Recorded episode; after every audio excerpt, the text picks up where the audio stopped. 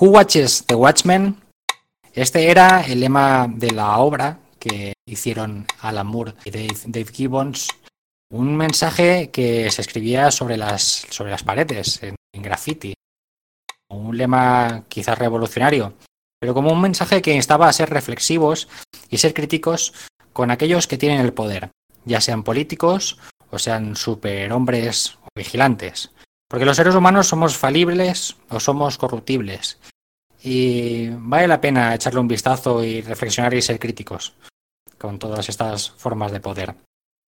¿Quién vigila a los vigilantes? Pues la pregunta casi que se responde un poco sola. Es una pregunta que alude directamente al lector. Respondría esa pregunta. Los vigilantes somos nosotros, somos los que tenemos que ejercer ese, acto de reflexión y de crítica. Los lectores, los espectadores, de, especialmente de estas secuelas, la obra de Moore y de Gibbons, que hemos visto hace poquito, en cómic como en serie de televisión. Y nosotros los vigilantes también somos eh, los de Sala de Peligro, que vamos a estar hablando de estas, de estas dos obras. Tenemos a Pedro Monje. Buenos días, Pedro Monje. Muy buenas, Merry Christmas a todos, que diría Sergio Ramos. Y aquí, bueno, pues eh, me habéis convocado y por taquiones, pues aquí estoy para hablar de, Watchmen y sus secuelas. Eso es, hablemos, hablemos del Watchmen. y tenemos también a Sergio Aguirre, que también nos acompaña para, para comentar sobre estas dos secuelas. Hola Iván, ¿qué tal? ¿Cómo estamos? ¿Qué tal Pedro? Pues aquí eh, yo sigo fascinado porque hayan coincidido en el tiempo, o sea, esto ni el Doctor Manhattan, que hayan coincidido en el tiempo la misma semana y hayan acabado las dos secuelas, la secuela televisiva y la secuela en el cómic. O sea, que hayan acabado con, dos días de diferencia en Estados Unidos, a mí me parece de, un, milagro termodinámico, ¿no? Sí, exacto. Sí, con los retrasos que ha habido en, la publicación de Doomsday Clock en Estados Unidos, esto que parecía imposible ha, sucedido porque iba con muchísimo, o sea, empezó a publicarse muchísimo antes. Eh, entraremos y luego comentaremos por qué ha tardado tanto en publicarse y cuál es el aftermath del asunto, o hablaremos principalmente de lo publicado en, castellano. Bueno, yo, yo, diría, yo lo que propondría es que hablemos, exacto, de lo, principalmente de lo, publicado en castellano. Yo nos dejaría el, cómic para hablar hasta el punto de publicación, que si no recuerdo mal era el número 6. Aunque ya hasta el 6 con, media serie ya vemos un poquito cómo, cómo, está saliendo el tema. ¿verdad? Sí, sí, correcto. Ah, habrá, que avisar esto a, los oyentes de este programa que vamos a hacer spoilers. Vamos a hacer spoilers y seguramente spoilers gordos porque hay mucho de lo que hablar. En todo lo que hemos visto en las, dos obras que, que trae mucho comentario, trae mucha cola. Bueno, y si os parece, em, podríamos empezar. Yo, yo tengo, tengo ante, ante el tema de las secuelas de, de Watchmen y de otras grandes obras en, en general, em, siempre tengo la, cuestión o tengo el dilema de, de mm, si está bien hacer precuelas o secuelas de series de, otros autores, más aún todavía si los autores originales no están dentro de esas secuelas o no dan, su, visto bueno. Y creo que en, lo que hemos visto mm, de un tiempo a esta parte de todo este tipo de trabajos, de secuelas, eh, se han dado un poco todos los casos, porque por ejemplo hemos visto a Frank Miller hacer un, el Dark Knight 3 y ahora un Dark Knight 4 con su, con su mano detrás. Y, y, por ejemplo, pues tenemos todo lo contrario. El, el, el reloj del día, el, reloj del juicio final eh, totalmente, evidentemente, sin la aprobación de, de Alan Moore detrás. ¿Qué os parece a vosotros? ¿Qué, qué opináis de este tema? Sobre si, si, son necesarios o no, normalmente no suelen serlo y creo que pocas veces eh, añaden algo. La mayor, otra cosa es que, la que disfrutes de la, de, la, de la secuela en sí misma y tal, como es el caso. Yo tengo que decir que sí he disfrutado bastante de esta serie de televisión y, y bueno, pues Doomsday Clock no me parece mal, pero no me parece que necesarias, no, nada es necesario realmente. Creo que el, la clave está en, en, eso, en si el autor da su aprobación o no. Y en este caso, de forma explícita, Alan Moore no la dio. Entonces, quizás por eso me siento un poco culpable por, por haberlos visto. O puedo decir, jo, pues qué mal ha hecho Lindenhoff en hacerla y Geoff Jones y Kerry Frank en, en hacer Doomsday Clock. Pero claro, sería un punto hipócrita por mi parte cuando luego me ha podido mi lado más fan y, y, he consumido sus productos, ¿no? Claro, pero Sergio, mira, te lo pregunto de otra forma. Te lo pregunto de otra forma. Lo que te ha preguntado Iván, pero de otra forma. Si ahora mismo anuncia eh, DC, ¿no? Pues eh, eh, de aquí a que acabe el año, que va a ser que no, pero bueno, imagínate que anuncia una secuela de Camelot 3000 sin los autores originales involucrados, pero anuncian una secuela de Camelot 3000. ¿A qué te la pillarías? Me la pillaría, eh, aunque tendría problemas morales si Mike Barr y Brian Boland dijesen, no, no queremos que esto sea porque no, nos, habéis, nos hicieron una jugarreta en DC. Entonces, como al final la obra la generaron unas personas pero- concretas, sus autores, pues me te- tendría problemas. ¿Qué pasa? Que durante mucho tiempo he, he pasado eso. Yo no me pillé en su día eh, los Before Watchmen, ¿no? Eh, de hecho, tengo alguno porque me lo han regalado, pero me he negado a pagar por ello. Pero es verdad que con esto, pues, o sea, es lo que te digo, estoy hablando, o sea, hay una hipocresía por mi parte, os puedo decir lo que sea, pero Sí. hay una hipocresía. Pues sí, y claro, al final, respondiendo a lo que me estás preguntando, sí, claro que me pillaría una secuela de Camelot 3000, pero que entendería que a lo mejor hay algún problema moral, sí, también lo entendería. Pero mira, hay, un- hay un, un ejemplo muy claro de todo esto en paralelo en DC, ¿no? Y es que, a ver, la palabra prostituirse tampoco, tampoco es eso, ¿no? Pero hace poquito, hace 3-4 años, sacaba Neil Gaiman el Sandman Obertura con J.H. Williams, ¿no? Que era una secuela, Una precuela, ¿no? a la vez precuela, las dos cosas, de hecho, técnicamente, de Sandman original. Y hoy, tres años después, está sacando estas precuelas esta línea Sandman Universe, que están como un poco autorizadas por él, ¿no? Un poco guiadas ahí de medio showrunner, que yo creo que eso es para poner la, el Sí, anuncio su nombre en la portada, ¿no? y poco más.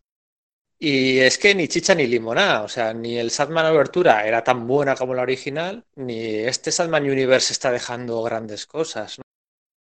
Pero es que la nostalgia es tan poderosa que, que, que, que nos inunda, inunda el mercado, o sea, no ya secuelas de grandes obras. Este 2000, mira, por irnos a la acera de enfrente, el, el 2019, en Marvel han sacado secuelas de Atlantis Ataca, que tú me dirás, ¿qué necesidad? Bueno, Ninguna. Atlantis Ataca.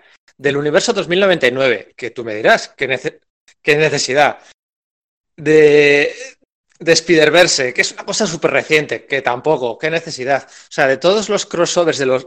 Del, ahora van a sacar la secuela de la Guerra Kree Skrull. O sea, de la secuela de los defensores, la secuela... Son todos secuelas, secuelas, Sí, sí, secuelas. sí, y sí. ninguna es- Secret Wars 3, Civil War 2, sí, sí, todo, todo. Claro, entonces, eh, Secret Invasion 2, tal. eh, pues hombre, en el, en el, en el cómic mainstream, los autores, pues bueno, tampoco pueden rechazar o quejarse como Alan Moore. Pero es que es- vivimos en un mundo de secuelas y, y ninguna es realmente disfrutable. Estén aprobadas o no por los autores. O sea, es que estoy de la nostalgia y del poder de la nostalgia un poco hasta arriba. Y, y- y este Doomsday Clock nos lo vendieron como una secuela y tal, pero, ¿cómo os lo digo yo? O sea, está más centrado en el universo DC que el propio Watchmen, ¿no? O sea, Sí, es más bien el, el Sí, broche sí, sí, de, sí, sí. de Rebirth, ¿no? Esa, esa- esa Sí. iniciativa de después de los nuevos 52 volver un poquito a lo de antes y tal, terminar de atarla, ¿no? Que supongo que será parte de los problemas es que que... bueno, se- es- es, es casi anecdótico que estén los personajes de Watchmen por ahí. Es Claro, no, es- cualquiera.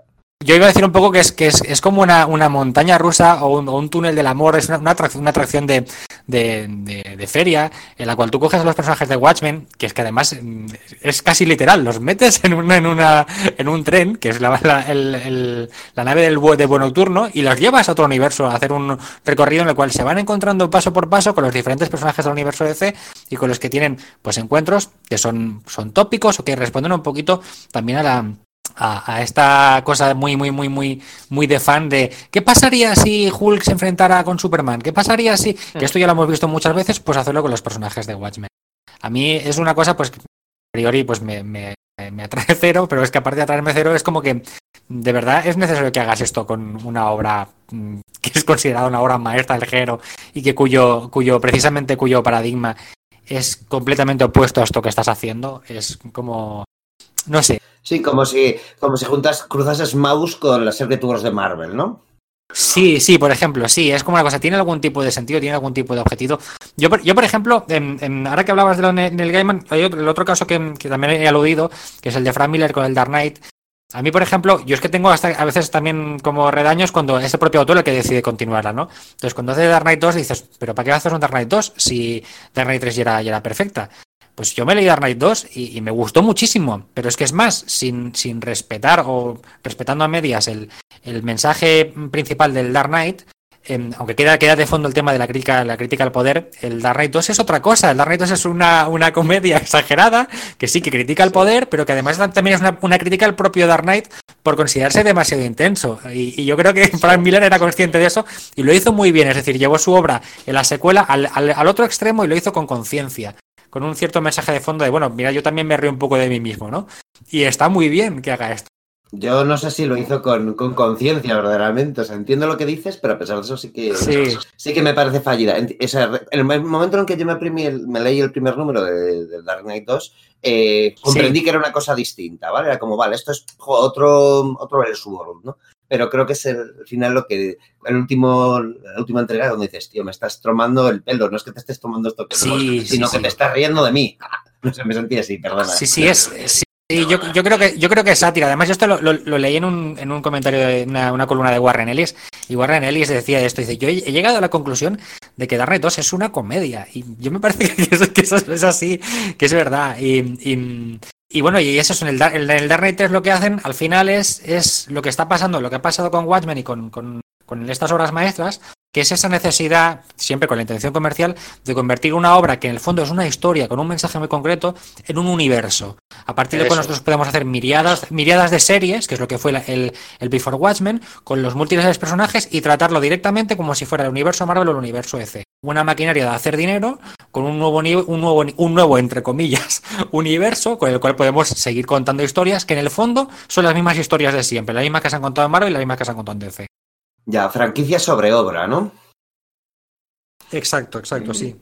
Yo me acuerdo cuando salía el, en los plenos, en los plenos años 90 salía Marvel vs DC y tenía su gracia pues ver cómo se encontraban, yo que sé, Robin con Júbilo o Linterna Verde con el otro. Pues esto es ver cómo se encuentran Ozymandias con Lex Luthor y hay un, bueno, un intercambio de a ver quién la tiene más larga o el nuevo Rorschach con Batman y a ver pues quién está de los dos más traumatizado o, pues bueno, está un poco la gracia en eso. Si eres muy, muy fan de la obra original, o sea, los, los, personajes no están escritos que da vergüenza ajena. O sea, en ningún momento es irrespetuosa en ese sentido.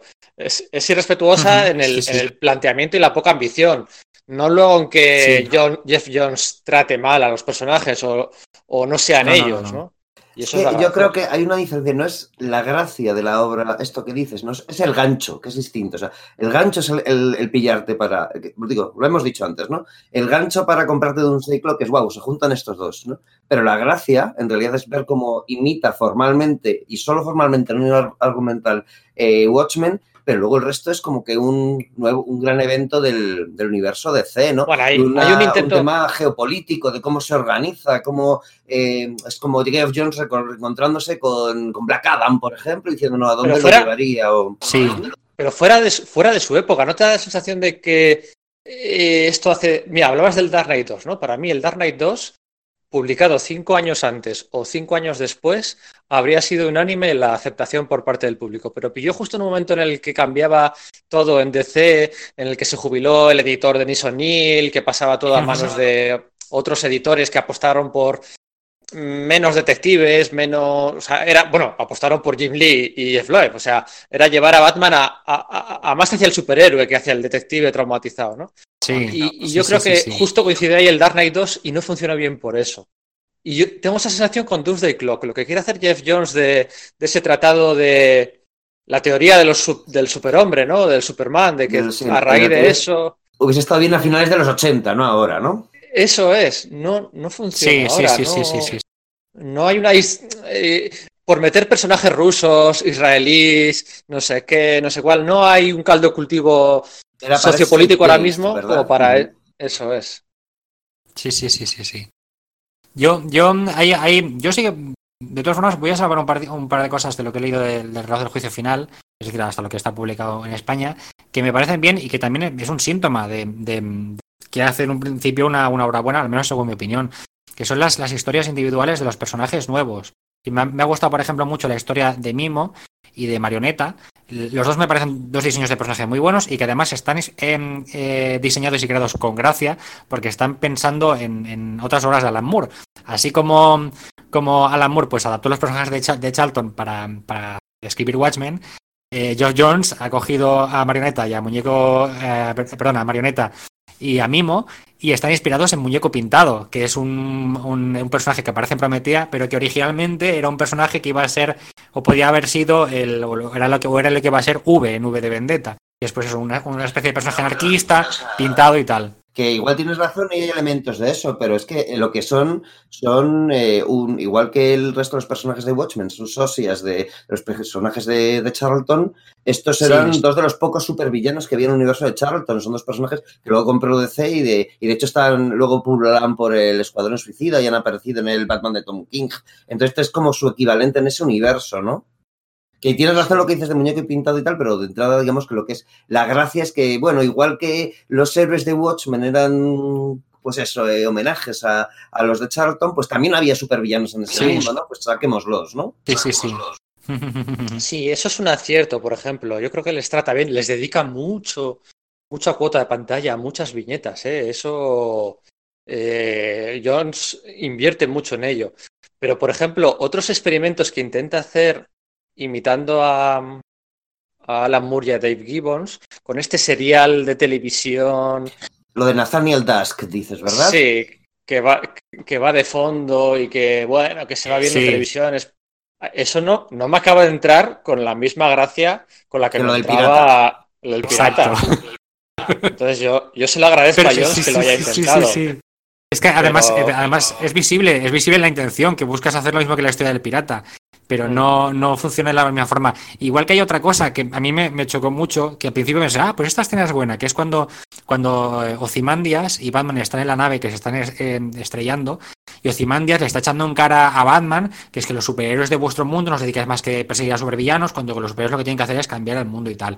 Y dices, pero, pero, pero vamos a ver. Sí, está, está haciendo Ozymandias una crítica a un superhéroe cuando él, en su propia obra, en Watchmen, es precisamente lo que Sí. la, la crítica al, al poder. No puede, no puede verbalizarlo. Es, queda muy tosco que lo verbaliza Ozymandias. El mensaje en Watchmen estaba de fondo. Tú leías la obra y lo entendías. Pero tú no puedes hacer que un personaje, y, y más todavía más Ozymandias, se haga portador de ese mensaje y se lo tire a la cara a Batman. es que es muy. No sé. Sí, no está mu- muy moralmente autorizado a hacerlo para empezar, ¿no? Pero queda raro. Exacto. ¿no? Sí, sí, sí, sí. Es muy chocante. Bueno, no quizás ahí también está la gracia, que, que tú pilles que luego eh, que tienes que desautorizar al personaje también. Pero, pero claro, lo pensé dos veces al, principio, al principio dije, ah, pues está bien. Y luego dije, no, no, no puede ser que le esté dando lecciones a Batman. Es que no me cuadra, no. Pero bueno, Sí. en fin. Al final falta carisma, yo creo. Falta. Falta algo. Sí, hay oficio, pero falta eso, eh, genio, que era quizás lo que tenía la obra original o por lo que cambió la industria y tal. Eh, cambió la industria, el medio, los superhéroes, para bien o para mal, que de eso también se puede hablar mucho, ¿no? Pero es. No, y luego está, Sí, sí, luego sí, está el sí, hecho de que, mira, el- el- nos- cuando hicimos el podcast de. No me acuerdo qué podcast hicimos de DC. Al principio alguien nos dejaba en los comentarios. ¿no? Nos decía, por favor, hacer un podcast de Jeff Jones comentando un poco más en detalle lo que habíais mencionado, ¿no? Que habíamos dicho lo de, bueno, lo, lo de los nuevos 52. Lo- Doomsday Clock es una respuesta editorial a intentar solucionar el desaguisado aquel de los nuevos 52, ¿no? En Flashpoint salía todo, intentan, bueno, pues Dan y compañía, y compañía quiere decir Jim Lee y Bob Harras, intentan relanzar el universo DC, pues más marvelizado que nunca, ¿no? Con héroes más jóvenes y unas cagadas de continuidad de flipar, ¿no? Y dura tres o cuatro años, que es lo que, de- bueno, du- dura un mes o dos. Pero bueno, esto alargaron el chicle tres o cuatro años. Y porque acuérdate lo de, la, lo de Pandora, aquello, que parecía Sí, la eso puerta fue de... enseguida, además, ¿no? O sea, igual no fueron tres meses, pero sí, como, o sea, no había pasado un año, yo creo, ¿no? No, es que no Bueno. Pa- Pandora salían todos los números uno de los nuevos 52. Bueno, y parecía que no- era la puerta- Mm. la puerta de atrás para salir de aquí. Bueno, pues eh, es que al final no sabían cómo salir de allí. Y era, estaba la opción de volver a utilizar a Flash, que más o menos los- lo que hicieron, o volver a utilizar pues un antimonitor o una mega. Bueno.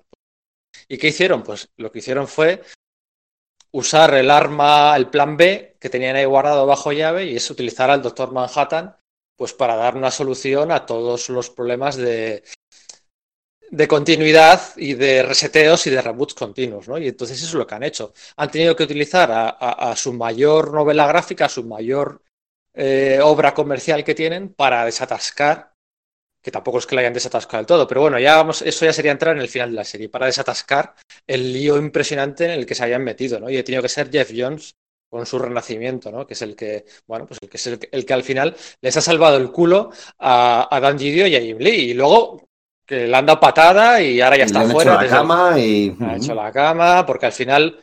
Aquí, aquí se da una, una paradoja eh, muy divertida y muy curiosa que tiene que ver con lo que hablábamos antes del, tema de las secuelas. Es decir, Crisis en Tierras Infinitas es, es creo yo, en mi opinión, el, gran evento DC, el mejor, el más famoso, porque hacía dos cosas. Contaba una gran historia, una historia épica increíble, y por otro lado, lo que tú decías, solucionaba los temas de, de, continuidad eh, generados durante, durante la historia de, de, de, DC, pues que no habían cosas que se tenían que arreglar porque no podía ser que se juntaran personajes de distintas líneas temporales, de distintos universos, de lo que fuera. Y Crisis era la solución. ¿Qué pasa? Al ser Crisis también el evento, el mejor evento posible, se convierte también en, una, en un evento susceptible de querer hacer secuelas para vender más. Con lo cual, claro, tienes que generar, mm, tienes que generar estos fallos de continuidad tú mismo. Es como que no, no. Y al final, la propia solución se vuelve a convertir en el mismo problema. Es como que le has metido tantos antibióticos al, al sistema que al final no funcionan. Y entonces ahí tienen, tienen un problema grave. Sí, precisamente eso se, visualiza muy bien en la figura de Superman, yo creo, que es el, de hecho, Doomsday Clock para mí es una historia de Superman.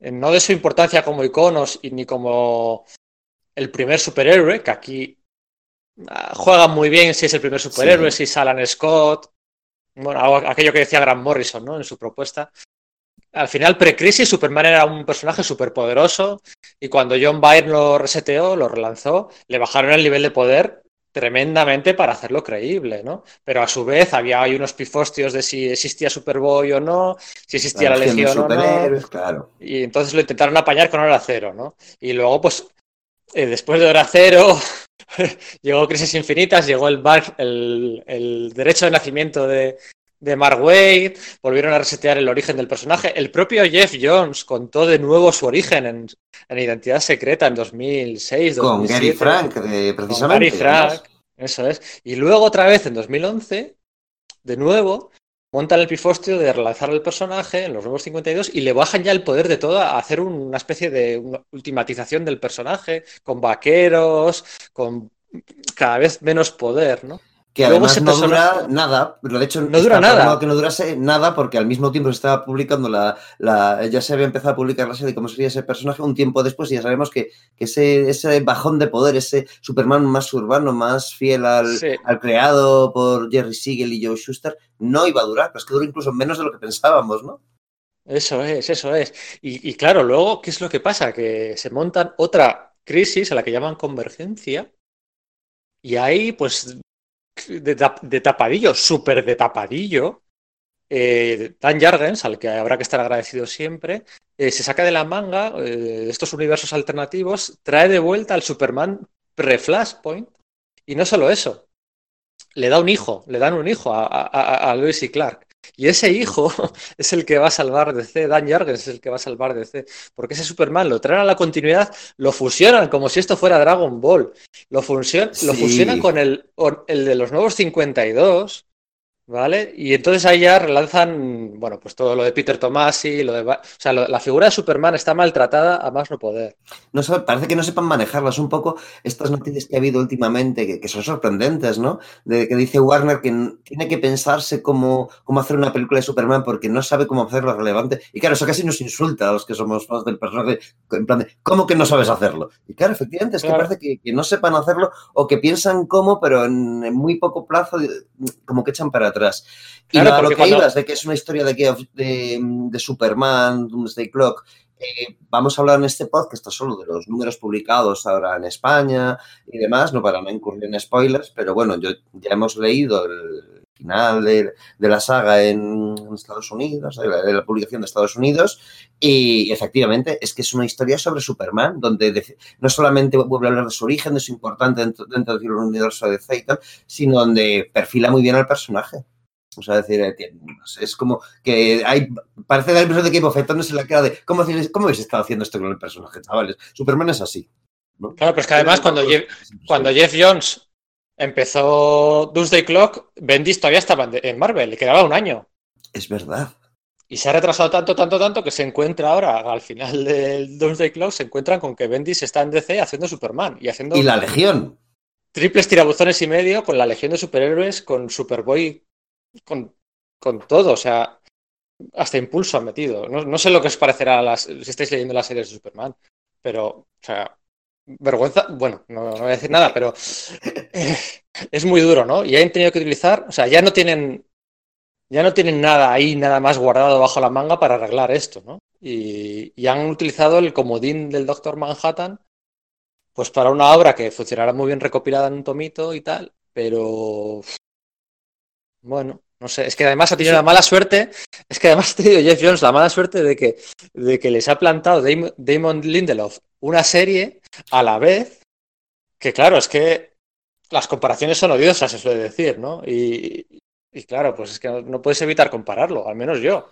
No, está claro. El, el, el tema es que además eh, el hype ha jugado muy en contra de Jones, porque aunque por mucho que te pudiese molestar el concepto en sí mismo de Doomsday Clock, eh, bueno, pues dices, joder, es, es Geoff Jones, que es un tipo competente, y es Gary Frank, que es un tío muy competente. Y esto puede molar. Quizás no me, sienta mal, o sea, un, por dentro, o me sienta sucio y vaya a ser un poco un placer culpable, pero puede molar pero entre que los resultados son tibios, que ha tardado tiempo y que, bueno, claro, pues sale serie de Lindelof y claro, pues cuando sale, se anuncia la serie de Lindelof, yo no sé vosotros, pero mi hype estaba abajo del todo, era como, bueno, que pasa una secuela que encima es otra historia, una historia policíaca en 2019, hecha por Damon Lindelof, el de Perdidos, sí, no he visto eh, The Leftovers, vi un par de episodios y tal, sí me gustó, ¿no? Pero que, por esto, no, no, no es el mismo tipo, es mejor y tal, pero era como, vale, vale, o sea, pero va a construir esto y a ver dónde lo va a llevar, esto puede ser un, uno, uno donde estropicio y de repente te pesa un episodio y dices, oye, esto es, esto es interesante, ves otro, ves...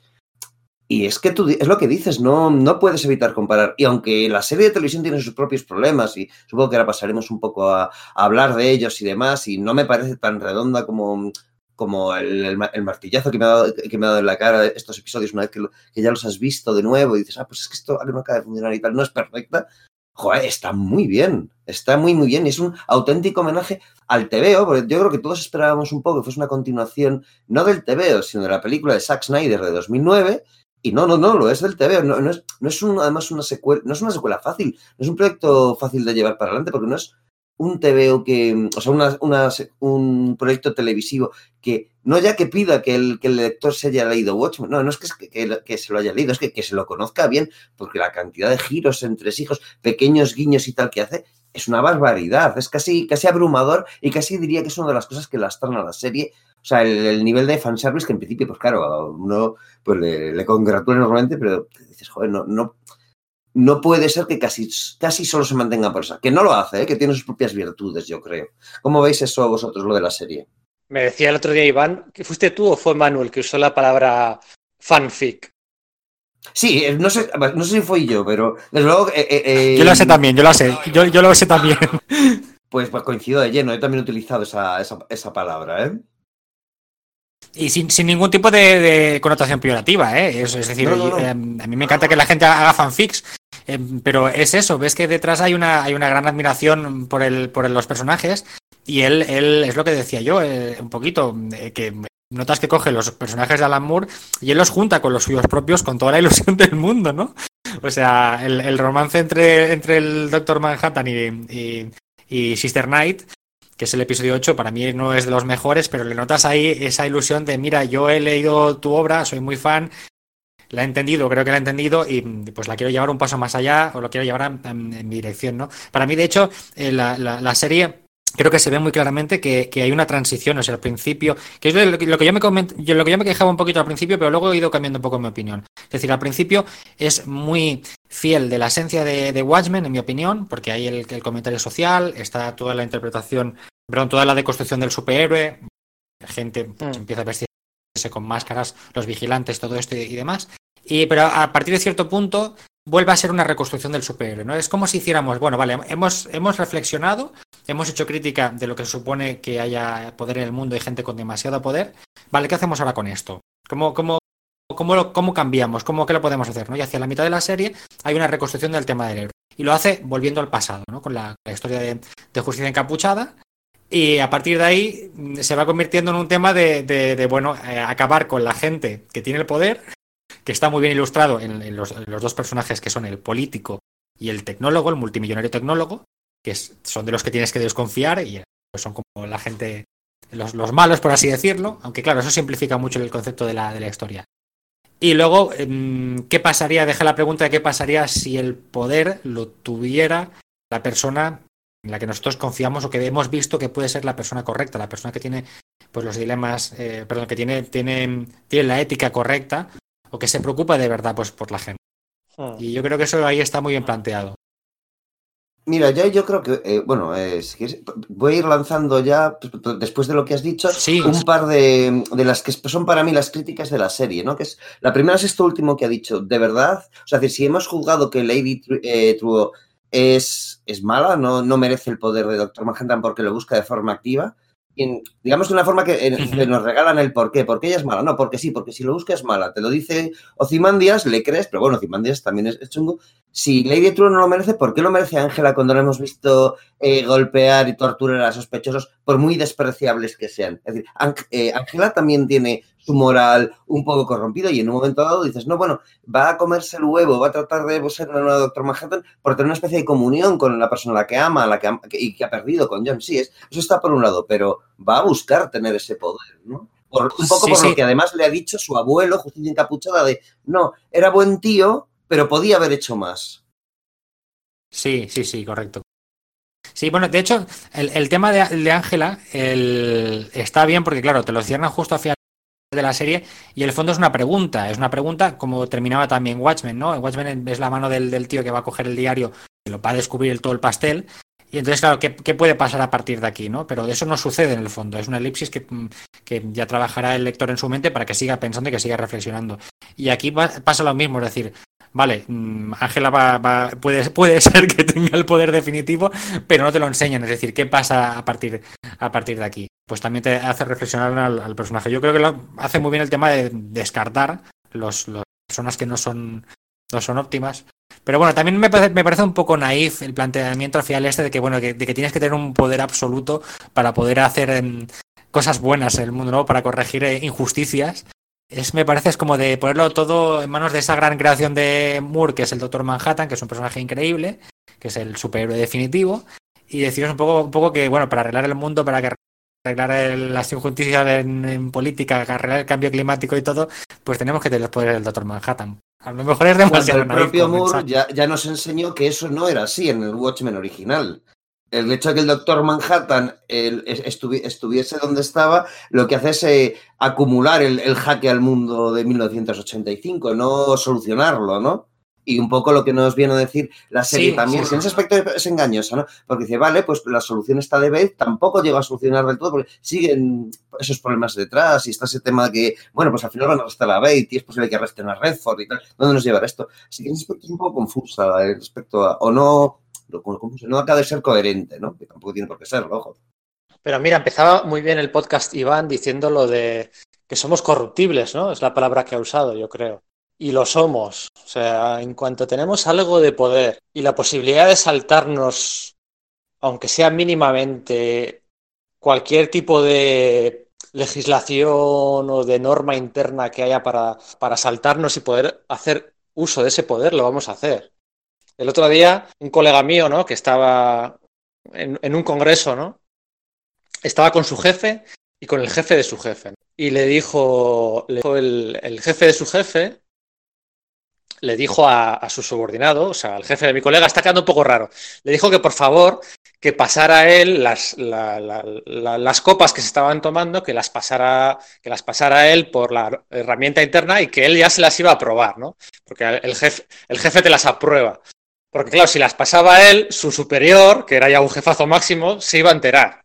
Claro, me he explicado, ¿no? Ya, o sea, sí, no, no sé, entiendo lo que dices. Como, eh, yo tengo un claro. poder, me va a vigilar, pero podemos hacer aquí la trampa para que todos salgamos beneficiados. ¿no? Claro, eso es. Who, who watch de Copas Consumer, ¿no? Sí, ¿no? eh, Bueno, esto es un debate en sí mismo el que planteas, Pedro. Y me parece Claro, es- pero es- hay una parte de no- mí que se niega a decir que, que tienes razón del todo. No sé, igual soy idealista o, o tal. ¿no? Sí, pero bueno, la corrupción, la corrupción está ahí. O sea, es que eh, en cuanto tenemos un mínimo de poder, es eso, ¿no? Y yo, creo que eso se ejemplifica muy bien en, en Watchmen. Que por cierto, no quiero dejar pasar, lo colgué en Twitter y es la, la excusa que utilicé para arrancar el podcast que hicimos de Charlton. Quizá no mucha gente lo escuchó, pero sí que me gustaría recordar una cosilla. Y es que en el tomo absolute de Watchmen que publicó Planeta y Estados Unidos y todo en 2007, 2006-2007, en la parte trasera, encima de las fotografías de las biografías de un barbudísimo Alan Moore, todavía sin canas, pues hay las típicas citas estas promocionales de la revista Time, de Rolling Stone, de USA Today, de Entertainment Weekly, ¿no? Una obra maestra, rompedora, eh, Watchmen no tiene parangón, ¿no? Son todo como revistas superpotentes, ¿no? Medios de comunicación. Y la última no es un medio de comunicación, es una revista. 2007, es del propio Damon Lindelof, en 2007, ¿eh? entre la temporada 2 y la temporada 3 de Perdidos. Y dice, la mejor obra de ficción popular jamás realizada. Estamos hablando de hace 12 años. Hace 12 años, eh, DC, Damon Lindelof publicaron en la contraportada de Watchmen, publicaron esa cita, ¿no? O sea, él ha sido siempre reverente, ha sido siempre admirador de la obra original de Watchmen. Y se nota, se nota en formas y en fondo, ¿no? Porque, por ejemplo, plantea cosas interesantes. En Doomsday Clock, en el primer número, si no recuerdo mal, o en el segundo, esto ya no es spoiler, eh, se descubre que eh, Ozymandias, eh, bueno, pues había sido el responsable de, esto del pulpo, ¿no? El pulpo gigante, el calamar gigante, había sido el responsable de la salvación del planeta bajo sus ojos de vista, ¿no? Bajo su punto de vista, pero como luego, pues el planeta se había desmoronado igualmente, ¿no?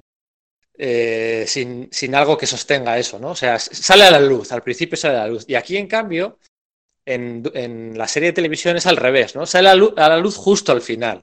O sea, es como cada uno, como Jones y como Lindelof eligen distintos puntos de vista. Yo creo que a mí me parece mucho más interesante. Es, es incluso de... mejor que eso, Pedro, porque eh, no sale a, luz, a, la luz al final. Si, bueno, sí, sabes que en cada episodio había una serie de documentos eh, acompañando sí. un poco como los epígrafes de Watchmen y tal. Lo que viene a decir, te, te, lo que te vienen a decir en los documentos que acompañaron al primer episodio, que aquí en España no los podemos visitar porque eh, no. el momento en que pinchas te reconduce en vez de a a la, a la, HBO Internacional, que es la que tiene los documentos, te reconduce a, HBO España y no, no, podemos consultarlos, aunque ha habido páginas que sí los han puesto públicos. Vale, pues lo que te cuento es más interesante, que es que el diario de Rorschach efectivamente fue hecho público por el New Frontiersman y la gente no se lo creyó.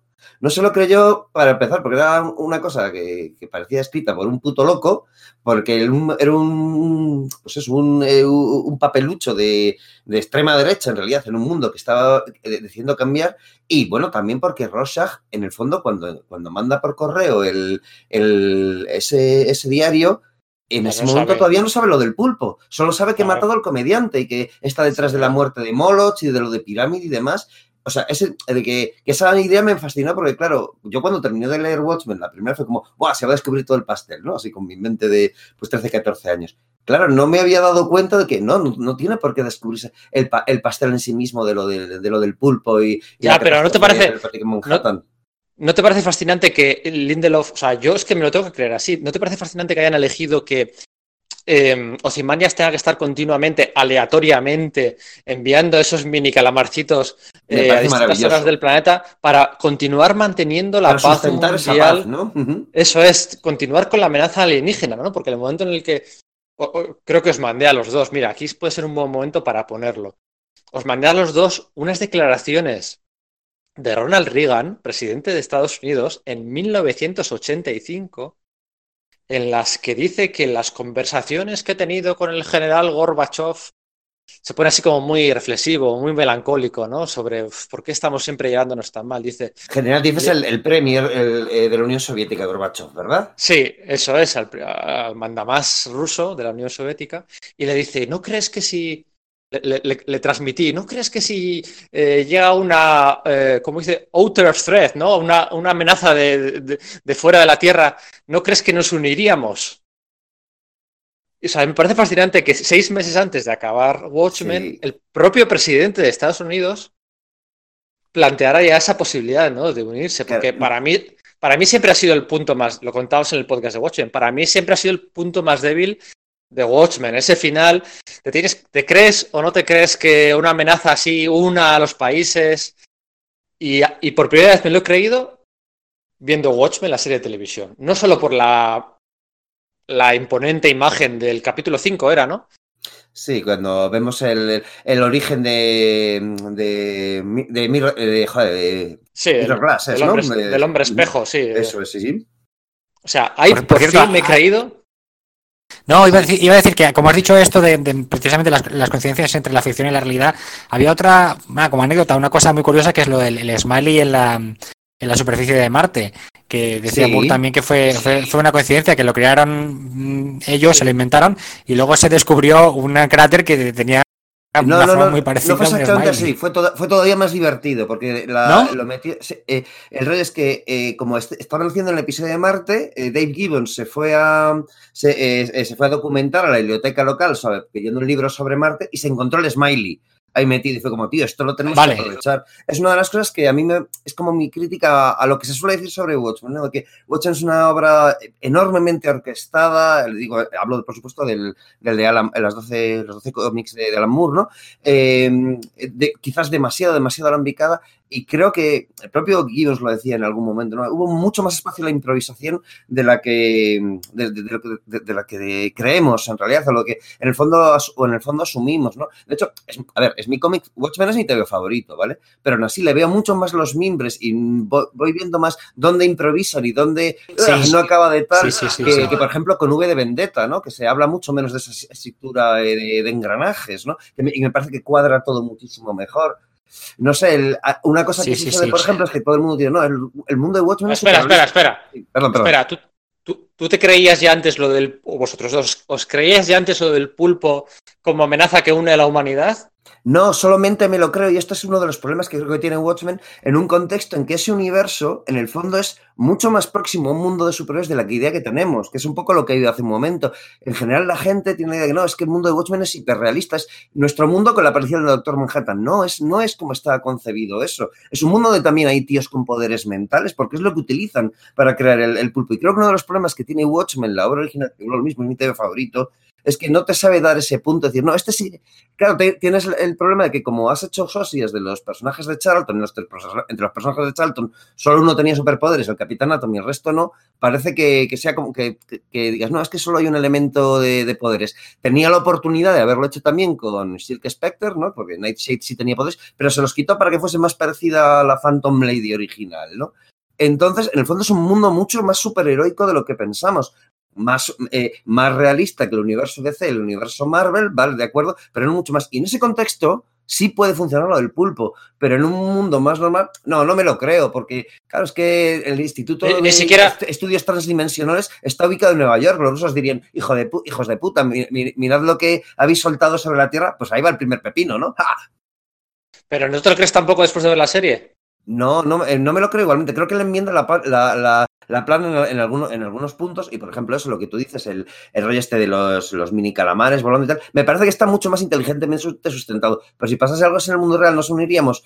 Mm, En ese, fíjate, igual que te he dicho que soy más optimista que tú con lo de la corrupción, todos nos corrompimos que tener poder, aquí voy a ser un poco más pesimista. Creo que no nos uniríamos. Creo que eso solo funciona en el tipo de cultura occidental, eh, como en plan Estados Unidos, como pudo demostrar el 11S para su sociedad y demás, pero probablemente el resto del mundo eh, divergiríamos más o no estaríamos tan convencidos. Se, se, trataría de investigar más qué es lo que pasó ver- verdaderamente ahí o de buscar otros culpables. A ver qué opina Iván de lo del pulpo. Yo, ¿de lo del pulpo o de, lo- o de los pulpitos? No, Yo, es que te- de los te con- pulpitos, ¿Te convencía? ¿Te convencía al final? ¿O es lo que siempre A mí, te chirrió? Tiene, tiene, tiene, un, tiene un sentido. A ver, está, en- tiene el sentido que es, que es lógico y, históricamente sucede. Que es decir, cuando dos naciones pueden estar enfrentadas ante un enemigo mayor, pues se unen. ¿no? A ver, la, Unión Europea es una, una colección de, de pequeños países para ser una entidad, una entidad más grande. Pues eh, es un, en ese sentido sí que, es, sí que tiene una cierta lógica. Lo de la criatura del espacio exterior, sí, es verdad que es un poco rara. Pero visto desde fuera, visto como ficción, sabiendo y sabiendo que es una deconstrucción del, de, los, de los superhéroes y, en parte pues también de la ciencia ficción, inventarte un alienígena que es un fake total, me parece muy interesante, me parece incluso divertido. Otra cosa, claro, sí que, que me lo crea, me, me, cuesta un poco más, ¿no? Creérmelo.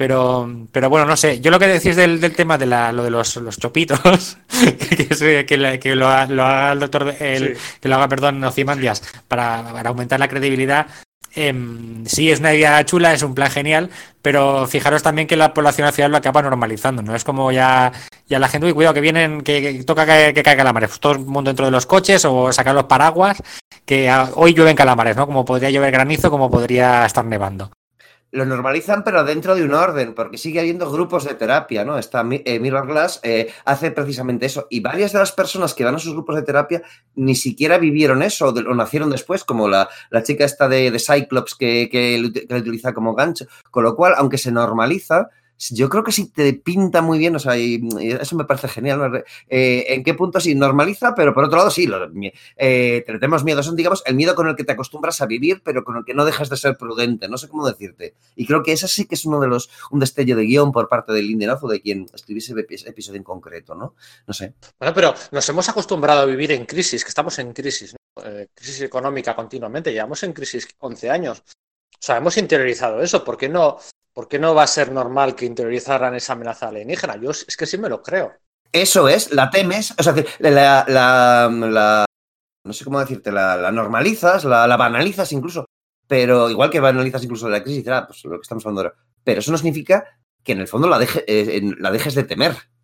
¿Sabes cómo te digo? O sea, que ahora nos, nos, están diciendo, no, viene otra crisis ahora para el año que viene, y no sé vosotros, pero yo tengo los huevos de corbata y creo que no seré el único. Por mucho que llevemos 11 años así, nos hayamos acostumbrado a vivir de ese modo. Es, y esa es precisamente yo creo que la clave, lo, gracioso, ¿no? Que te reflejan ambas cosas. Sí, la gente normaliza, pero hay un, grupos de terapia que, que, se reúnen como casi parece sectario lo que tienen, ¿no? Y, y, eso me parece muy interesante. O sea, a mí me parece tanto interesante lo, lo de mantener los chopitos, como dice Iván, como lo que pasa en el reloj del juicio final, que se explica que, bueno, como aquello no continuó, los países se volvieron a relajar y a, enfrentarse entre ellos. O sea, a mí me parece, los dos puntos de vista me parecen súper acertados, porque yo creo que es superhumano, actuaríamos así. Yo os quiero, os quiero plantear otro, otro debate, otro tema que al menos yo me parece que hay en, en, la secuela, la, la, serie de televisión, que es el tema de la, la redención o el intento de redención de los personajes un poquito, poquito más turbios a través de, otros personajes, ¿no? Como, como, no diré blanquearlos, ¿no? Pero como reconvertirlos, ¿no? Como tratar de sacar lo, lo bueno que pudieran tener esos personajes y, hacer que, que, otros personajes lo transporten, ¿no? Porque, por ejemplo, queda claro el, en el, principio de la serie, pues con el tema de que los, la secta de Cíclope va con la máscara de Rorschach, pues que Rorschach era un personaje que tenía una, una ideología de ultraderecha, aunque no te lo dijera abiertamente, y esa es la gracia de cómo lo, lo escribe a, a Rorschach, pues estaba, estaba ahí detrás, ¿no?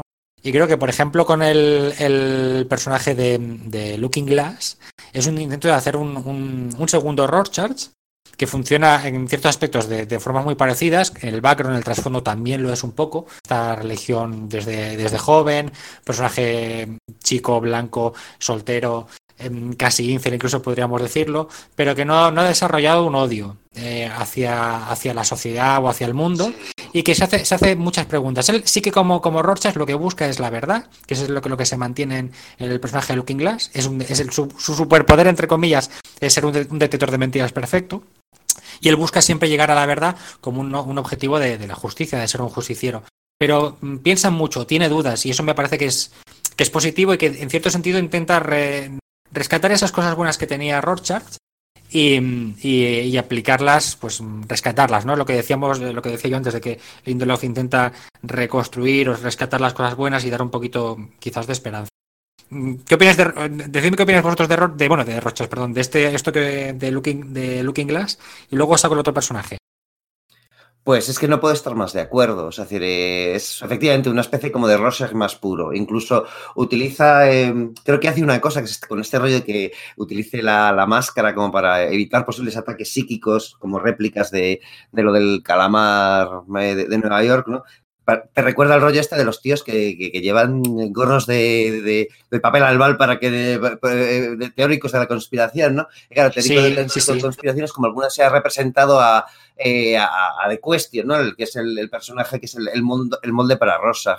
Entonces, eh, sí, sí, totalmente de acuerdo. Es un, es, un Rosag más puro y, es que, bueno, o sea, efectivamente, los personajes que ahí aparecen. Eh, sí que son un poco réplicas de, otros de Watchmen, o sea, Sister Knight, ¿no? O sea, por supuesto es la, es la, es la nieta de Hooded Justice, pero eso incluso a nivel metatextual te lo dicen porque, claro, el nombre original del personaje, que, el que Moore tenía pensado para Hooded Justice, era Brother Knight, ¿no? Lo que es que, bueno, lo, lo, descartaron por lo de Hooded Justice, entonces tiene gracia que Lindenau dice, bueno, pues voy a utilizar eso precisamente, ¿no? Eh, no sé, o sea, incluso puedes ver que el tío este Red Scare, ¿no? Podría ser, aunque se le trata muy poquito, está solo de fondo. No es que ese, ese, ese superhéroe eh, bruto, sucio y, afiliado a algún tipo de ideología del siglo XX, ¿no? En el caso del comediante, pues, el, pues el, era, pues eso, las cosas más turbias de, de, la política exterior estadounidense de la segunda mitad del siglo XX. En este caso, bueno, pues es un, es un comunista muy, muy bruto que, bueno, que en ese mundo en el que eh, no da, esa es otra, no da la impresión de que la Unión Soviética haya caído en este mundo de Watchmen, en este mundo de la serie, ¿no? No se habla directamente nunca de eso, pero creo que en ningún momento se dice que, eh, que, la, Unión Soviética se desmantelase después de ese, mundo. O sea, vamos, después de, que le, vamos, del incidente de Manhattan. Sí, sí. Bastante tiene con meterse en los jardines de, del racismo, la homofobia y todo el Ku Bastante tiene con eso, como para encima meterse con política internacional, que bueno, que sí comentan lo de la anexión de Vietnam. La bandera me parece muy, muy curiosa, esa bandera circular que, que, que tiene, ¿no? Con las 53 estrellitas de forma concéntrica. Y la pregunta era sobre el blanqueamiento de... A mí la, en los dos primeros capítulos me tenía muy descolocado, ¿no? El personaje ese parecía que era más, pues, eh, un Rosas clavado, ¿no? Y luego sí que, sí que tiene personalidad propia, más, mm, más la, brújula moral, diría yo, incluso, de, de, todos los personajes principales, ¿no? Siempre hablabais antes de V, ¿no? Sí. Eh, en V eh, no es ni Ibi, ni V, ni, ni nadie, es el, es el policía que busca el policía que busca a, V, ¿no? El que acaba entrando en la estación de Victoria y, se encuentra con V. Para mí ese es el, héroe de, V de Vendetta, ¿no? El, bueno, la, persona buena, bondadosa. La, Pues aquí, digamos que eh, de aquella manera, pues lo interpreta este personaje, ¿no? Yo creo que le blanquean demasiado hasta, hasta el punto de alejarse, ¿no? Más allá de la máscara. Que por cierto, el efecto de, el efecto de la, de la cámara que tiene para interrogar es, me quedó bien chulo. Bueno, yo, yo el, el, otro personaje que, también os quería comentar es el de, ya lo, ya lo diré, ahora no me acuerdo el nombre, de Espectro de Seda, que, que eh, se nota muy clara. Sí, que se nota, se nota la, evolución que la han querido llevar hacia, hacia el comediante, ¿no? Como si con la edad se hubiera vuelto más como, como su padre que como su madre. En, el, en, el, en la cuestión de, sobre todo, el, uso del humor, este especie de humor negro que va gastando, pero sin embargo no la convierten en una en un hijo de puta como el, como el padre, que el padre, el padre déjalo correr. Watchmen ya se dejaba un poco esa idea, ¿no? De que se iba a parecer, ¿no? En plan, de cuando está yéndose de visitar a la madre y está con, con le está diciendo, sí, igual debería llevar algo de cuero, una máscara, y quizá llevar pistolas como, tía, es que vas a ser la comediante, ¿no? Y sí, mola como en qué dirección lo, han llevado. Efectivamente, el, personaje ha progresado. Ha, progresado. Una cosa sí, para bien o para mal, porque dices, joder, que ese tío violó a tu madre. ¿Realmente querrías eh, abrazar de lleno alguien así, por mucho que hayas perdonado a tu madre y comprendido cosas y puestos en cosas sitio, sigue siendo una jodida violación, no sé. Eso a mí me deja un poco mosca, de decir, una cosa que me deja mosca de, de Lauri. No digo que mal, pero no, me, hace sentir cómodo. Sí, sí. Pues, pues precisamente es que es curioso porque el, hacia al final de la serie es el personaje, el, este Rorschach, em, filtrado, por así decirlo, es decir, del que rescatamos las cosas buenas, y esta, esta, mm, este espectro de seda llevado hacia el humor y los tonos un poquito del comediante, los que al final arrestan a Bate por los temas pendientes de la obra original. No deja de ser algo un poquito gracioso y yo creo que, bastante planeado. ¿no?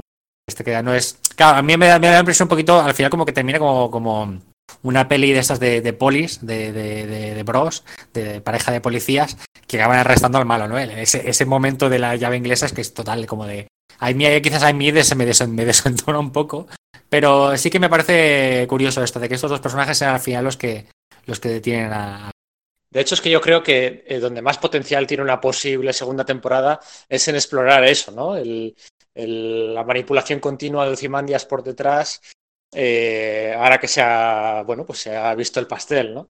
Yo creo que sí, sí. si acaban continuándolo, yo creo que más allá de si ella tiene el poder del Doctor Manhattan o no, y esa incógnita que, bueno, que, es no sé, yo, obvia, ¿no? a, la hora de plantearme una secuela que no está claro si sí o si no ahora mismo, he preferido un poco las últimas declaraciones que leí a Lindelof me parecen más interesantes. A mí, yo no estoy tan interesado en cómo queda el mundo a partir de ahora, ¿vale? O sea, porque efectivamente me quitas, me hurta un poco esa imaginación que yo le puedo dar, igual que al final del Watchmen original. Pero sí me gustaría ver otra temporada ubicada en otro momento eh, cronológico, como, no sé, eh, Lindelof ha puesto un poco la comparativa con Fargo, ¿no? La temporada de Fargo está ubicada en otro momento cronológico visto lo bien que, o cuánto me ha gustado esta, esta primera temporada, esta serie, a mí me gustaría ver una, no sé, una segunda temporada ubicada en, no sé, los 90, que nos contasen qué pasó con el búho nocturno y si qué pasó con Mothman, el hombre, el hombre polilla, o si realmente el capitán Metrópolis murió o, fingió su muerte. Ese tipo de mierdas, no sé cómo decirte, ¿sabes? Y saber utilizar eso con más hilo de como yo me, lo estoy planteando ahora sí en un segundo, sino contar una historia interesante con eso, ¿no? Pero el qué sucede después, ay, prefiero, prefiero que me lo dejen un poco a, la, a, a lo mío, ¿no? A lo que yo me quiero imaginar. Es cierto que se echa de menos un poco una explicación de Búho Nocturno porque no está, ¿no? Algún guiñito o algo, alguna referencia. Porque bueno, es el, el, gran ausente, ¿no? De hecho, en Doomsday Clock hay más viñetas del comediante que, que en la Watchmen original. Porque ¿Sí? ya se sabe que, que, bueno, que le recuperan, ¿no? Hay una forma de recuperarle. El primer número, en el segundo, y sale más el comediante en Doomsday Clock que la obra original. Y bueno, no sé, yo eso, eso, que dices tú de otro momento temporal, que si es una continuación, yo creo que el disfrute ha, venido por, por los guiños. Eh, quizá en el último capítulo ha sido demasiados, ya cuando saca Archie, cuando saca tal. Pero bueno, ha, ha, venido por el fondo y las formas también, ¿no? De Watchmen. Más que por la trama en sí, o sea. Una, una, una cosa, Iba a preguntar, de buen nocturno, antes de que lo dejaras el, el, tema completamente, de buen nocturno, es curioso lo que dices, que las dos eh, obras, las dos secuelas, prescinden de él. Pero, claro, buscar una explicación a eso, claro, si los piensas bien, el buen nocturno es un poco el personaje, que es un poco como, como el lector, es decir, que es como, como un fan de los superhéroes. Nocturno lo que hace es recoger el legado que le entrega el, superhéroe anterior, ahora no me acuerdo cómo, cómo se llamaba. ¿Buen nocturno también? Que se llama, era buen, buen, nocturno también, es que Sí, eso es él es el buen nocturno 2, igual que, o sea, eran Hollis Mason y Dan Draper, igual sí, que es verdad, Jay, sí, sí, sí, sí, sí. Y, y, eso, y Barry Allen.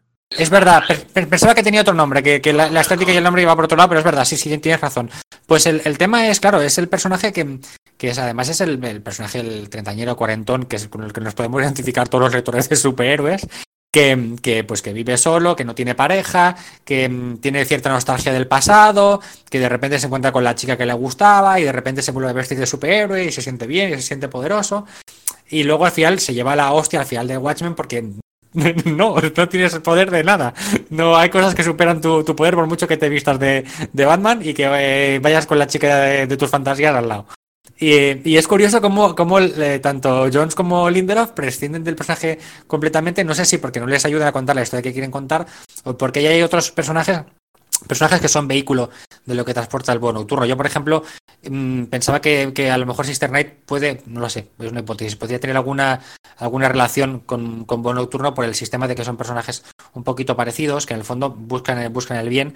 Aunque sí que, por ejemplo, Sister Night la veo más comprometida de raíz, ¿no? Que bono nocturno. Bono nocturno parece que la haga más pues por una, una fantasía. Me parece más un superhéroe auténtico, si tenemos que creer los superhéroes, Sister Night, que bono nocturno, por ejemplo.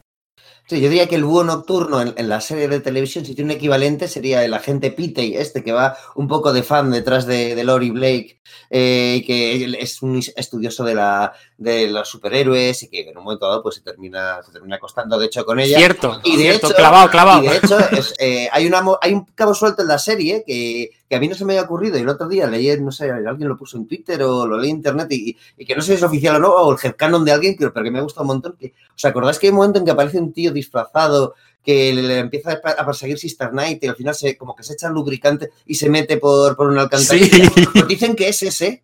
O sea, dicen que, que, que la gente pita y es ese, que claro, es un fan de los superhéroes, es tal. No puedes hacerlo público, porque claro, el mismo está en la, en la- fuerza del FBI ante vigilantes y que, pero bueno, que es un fan y que, es, y que ese es su rollo. Y no sé si era cierto, pero es como, ole.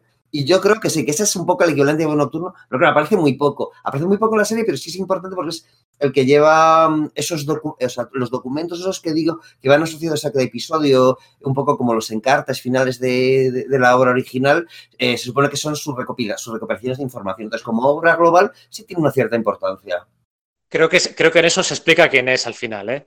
Pero bueno, claro, a mí si no me lo cuentan Sí, en no, no me pantalla. Mm, sí, si no me lo cuentan en pantalla no vale. De hecho, la parte de la gracia que tenía el Watchmen original es que no se acaba de explicar las identidades secretas de todos los Minutemen también, ¿no? Eso es, porque el, Que, o sea, dejaba ahí lo del otro- forzudo este, pero... sí, que el otro día, acuérdate, eh, quien nos lo pasó fue Enrique, el que nos pasó el link, ¿no? Que a él le sonaba de haber leído en el blog de Rafa Marín, sea, estudioso Sí. mayor de Watchmen, le sonaba haber leído hace pf, 10 años unas declaraciones de, de Rafa Marín en, en las que decía que Carlos Pacheco siempre tenía la teoría, siempre había tenido la teoría de que Justicia Encapuchada era un personaje negro. Y es un Sí, mindfuck sí, sí, sí, terrible, sí. porque al final es lo que Sí, acaba yo también lo había leído en su momento. De hecho, cuando vi a- en el primer episodio, de repente veo a Luis Gosset Jr. ahí en la silla de de ruedas y le vi con el esquema de colores de, del traje de Judith Justice, te juro que se le pusieron los pelos de punta en plan de, ¿en serio? ¿Han pillado esa idea? ¿Sabes? Que era como, eh, digamos que la, acepté parte de mi, de mi headcanon, que será el que parece que supongo que porque era el de Rafa Marín y Carlos Pacheco, y yo también le- debí leer ese, ese artículo en su día y, me convencieron, no sé cómo decirte. Entonces, que, que lo recuperen se fue como, Claro, es que Alan Moore, cuando diseñó ese personaje, tenía la idea. Vuelvo de nuevo esa idea de que el universo de Watchmen es un poco más superheroico de lo que pensábamos. Eh, ese personaje estaba pensado para que fuese el equivalente al Espectro o a eh, Mr. Justice, el personaje de, de Archie, en plan de que eran. de dejar en el aire que podía ser un, un tío con auténticos poderes sobrenaturales, un fantasma venido a la vida, que hubiese sido es un tipo negro que el Ku Klux Klan había ahorcado, y entonces vol- volvía manifestándose así, una especie como de anti-Ku Klux Klan, ¿no? Entonces, ¿Te gusta, Eh, ¿Te gusta Watchmen, eh, Sergio? a mí me gusta mucho, ya os digo, ese sí es mi mi TVO favorito, ahí no lo puedo negar. sí, me encantan este tipo de, de, de- de pequeñas mierdas, de capas que me pierdo. Cada vez que vuelvo a, a leerme el TVO encuentro una cosita nueva de la que no me he fijado y cuando alguien recupera, me, da, me da vidita, no lo puedo negar. Antes que se me pase lo que preguntaba eh, Iván sobre Lauri, a mí me parece muy interesante que al final, de, en el último capítulo, que tiene sus pegas, eh, no digo que no, eh, que me parece muy interesante que colocan al Doctor Manhattan eh, delante de sus dos ex, o bueno, de su pareja actual, ¿no? de Angela, y de Lauri, ¿no? Hay un momento en el que tiene a las dos delante, ¿no? Porque al final el acto de fe que tenemos que hacer como lectores es el creernos que un Dios omnipotente y omnipresente y todas las cosas omnis que es el Doctor Manhattan haya decidido volver a la Tierra en dos ocasiones por distintos actos de amor. Porque eh, he leído muchas críticas eh, respecto a, a, bueno, que les parece un absurdo que el Doctor Manhattan vuelva a la Tierra después de Watchmen eh, por, para enamorarse de Angela, ¿no? Y bueno, a ver, ya se había enamorado una vez antes siendo el Doctor Manhattan, ¿no? ¿Por Dos no veces, poder es que esa es otra, que es que... No, no, no, dos. Dos Se, no. se había sí. enamo- se había enamorado de, primero de Jenny Slater y luego de. Y luego, claro, de, de Laurie Blake. ¿No? Selter eh, no era Manhattan todavía al principio. Vale, tienes razón. Pero bueno, se ¿Sabes? tiene con ella 10 años. Pero de todas formas, que yo creo que hay un Sí, rollo sí, ahí bueno. que es como que al Doctor Manhattan le, se le tiene la idea de no, es que es totalmente eh, alejado de la humanidad. Y yo creo que es de las, de las pocas cositas buenas que, mm, que Zack Snyder No, entendió y supo plasmar de forma explícita en la película. Es mucho más humano de lo que pensamos. Claro, y ahí es está está la de alejarse, ¿no? Claro, eso es. Pero, es, pero sí, sí, se para, para enamora. mí, para mí ahí es donde está la gracia, ¿no? Los caminos opuestos que recorren Ozymandias y el Doctor Manhattan. Y es que el Doctor Bien. Manhattan lo que hace es volver a la Tierra y volver a enamorarse, y Ozymandias recorre el camino contrario, que es como. Se enajena más, ¿no? dignificarse. Sí, se, le meten en un escenario, en un caldo de cultivo, donde es el dios omnipotente, puede hacer y deshacer a su antojo, matar mil clones, está ahí en su, bueno, en su, en su paraíso personal, es un dios, y luego al final se da cuenta de que eso es, no, no es lo que quiere, ¿no? Claro, es que hasta físicamente recorren caminos opuestos. Es decir, eh, Claro, el eso Doctor también a la Tierra y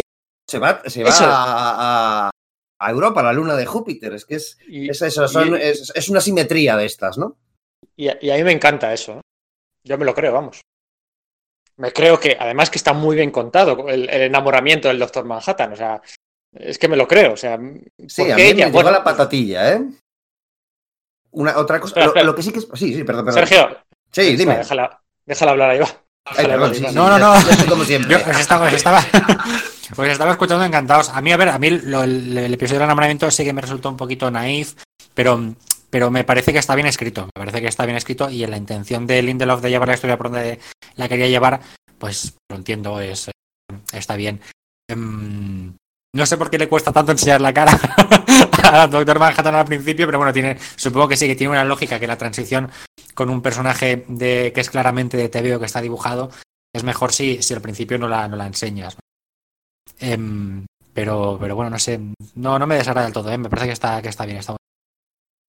Vale, pues si os parece, em, una, una cosa que, em, que, que creo que se ha comentado bastante, no sé si os gustará más o menos, pero em, ¿le veis fallos de continuidad a la secuela de, de Lindelof? Porque hay como dos o tres cosillas a veces que yo veo por ahí un poco que a veces como que no me acaban de cuadrar del todo.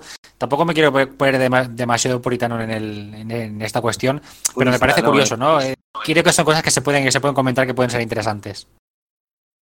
Pues la verdad es que me ha sorprendido lo, eh, vamos, lo, bien que encaja. Eh, yo no se las he detectado, lo cual no significa que no las haya. Eh, Creo que sí que hubo alguna cosa que no me acaba de encajar y luego la explicaban o algo así, pero ahora mismo no, no te sabría. Sí.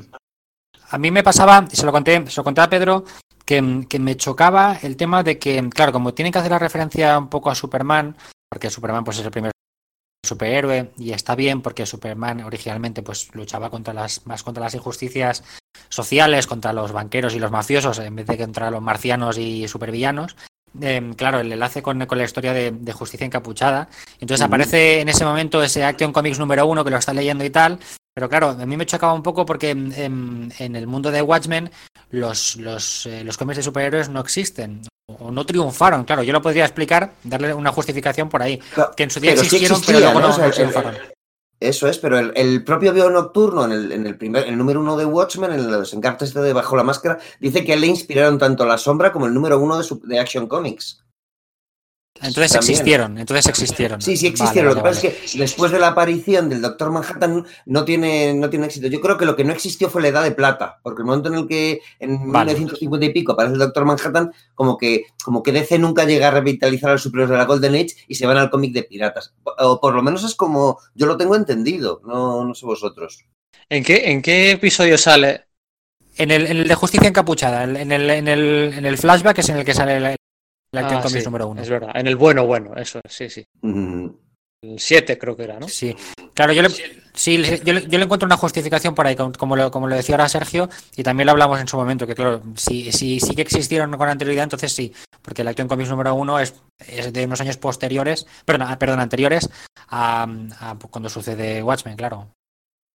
Sí, supone que sale como el mismo año. O sea, creo que recordar que en 1938, como que a finales de 1938, des- ya publicado el Action Comics, aparece por primera vez eh, Justicia Encapuchada. Es creo recordar, ¿eh? No, y eso inspira, aquí te ponen que inspira Justicia Encapuchada, pero ya había dicho Búho Nocturno que a él también le había inspirado de algún modo, ¿no? Entonces, encajar, por, por ese lado yo diría que se encaja, vaya.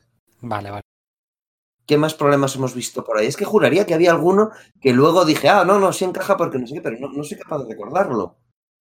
Sí, yo no me acuerdo, la verdad. No me ha chirriado nada así excesivamente.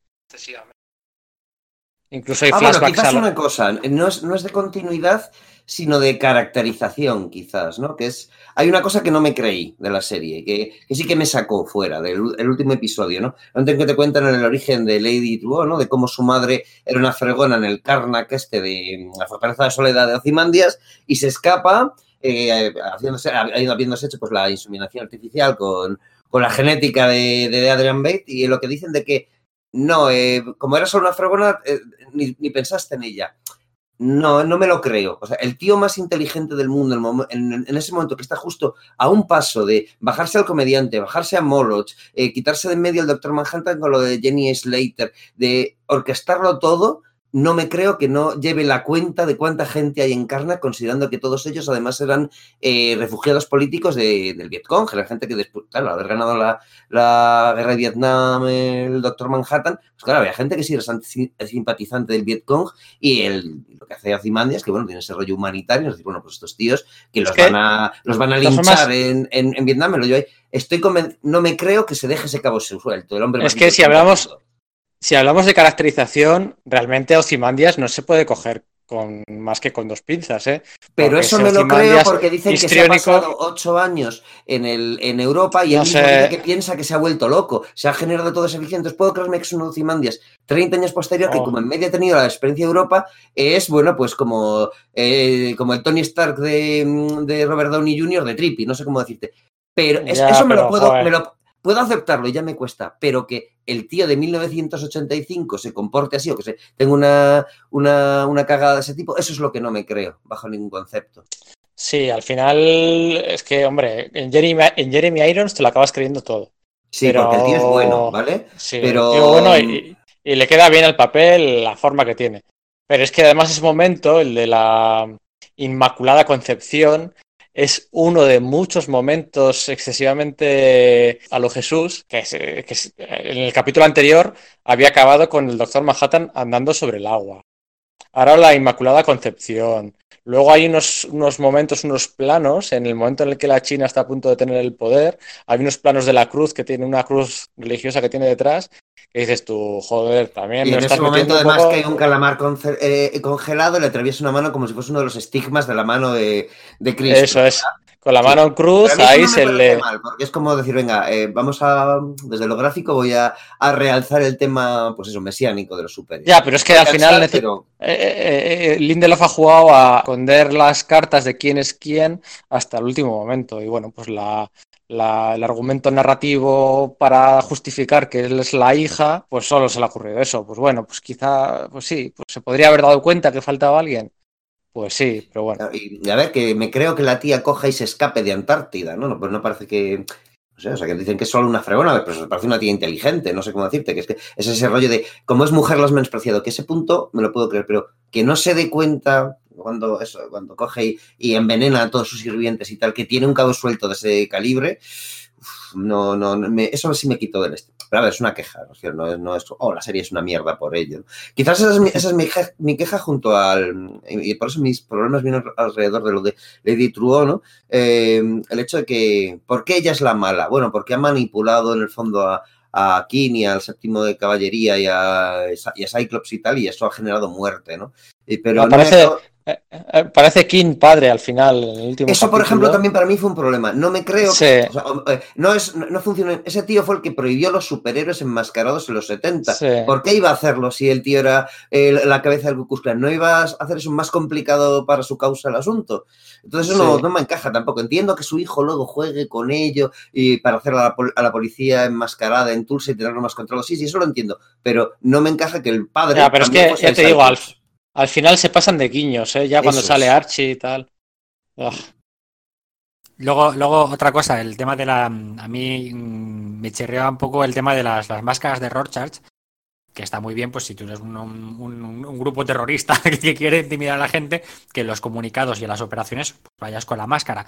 Pero cuando están en, ellos juntos, haciendo cosas, maquinando, construyendo cosas, o tienen a gente secuestrada, pues yo qué sé, en, en, porque tienen que ir todos con la máscara. Y el objetivo ya, es claro porque, que, que, Looking Glass que Looking Glass se pueda infiltrar en el último episodio y pueda estar allí al final porque el tío lo único sí. que hace es ponerse una máscara y ya no tiene sí. ningún problema nadie le pregunta ni quién es y está justificado que el personaje esté ahí es como de, buf, esto aquí. Eso Mira, a mí me costó. Yo lo, eh, lo, pensé, pero la verdad es que inmediatamente lo perdoné por una chorrada que, que, no sé si es cierto, ¿no? Que es como que en la serie, yo creo que sí que entienden bastante bien eso de este es un mundo un poquito más superheroico de, de lo que la gente tiene pensado, ¿no? Y sí que aparte, pues claro, vemos clones como mascotas como algo habitual, que sí, que en el fondo es lo de la tecnología de Ozymandias 20 años después, pero te da la, la sensación.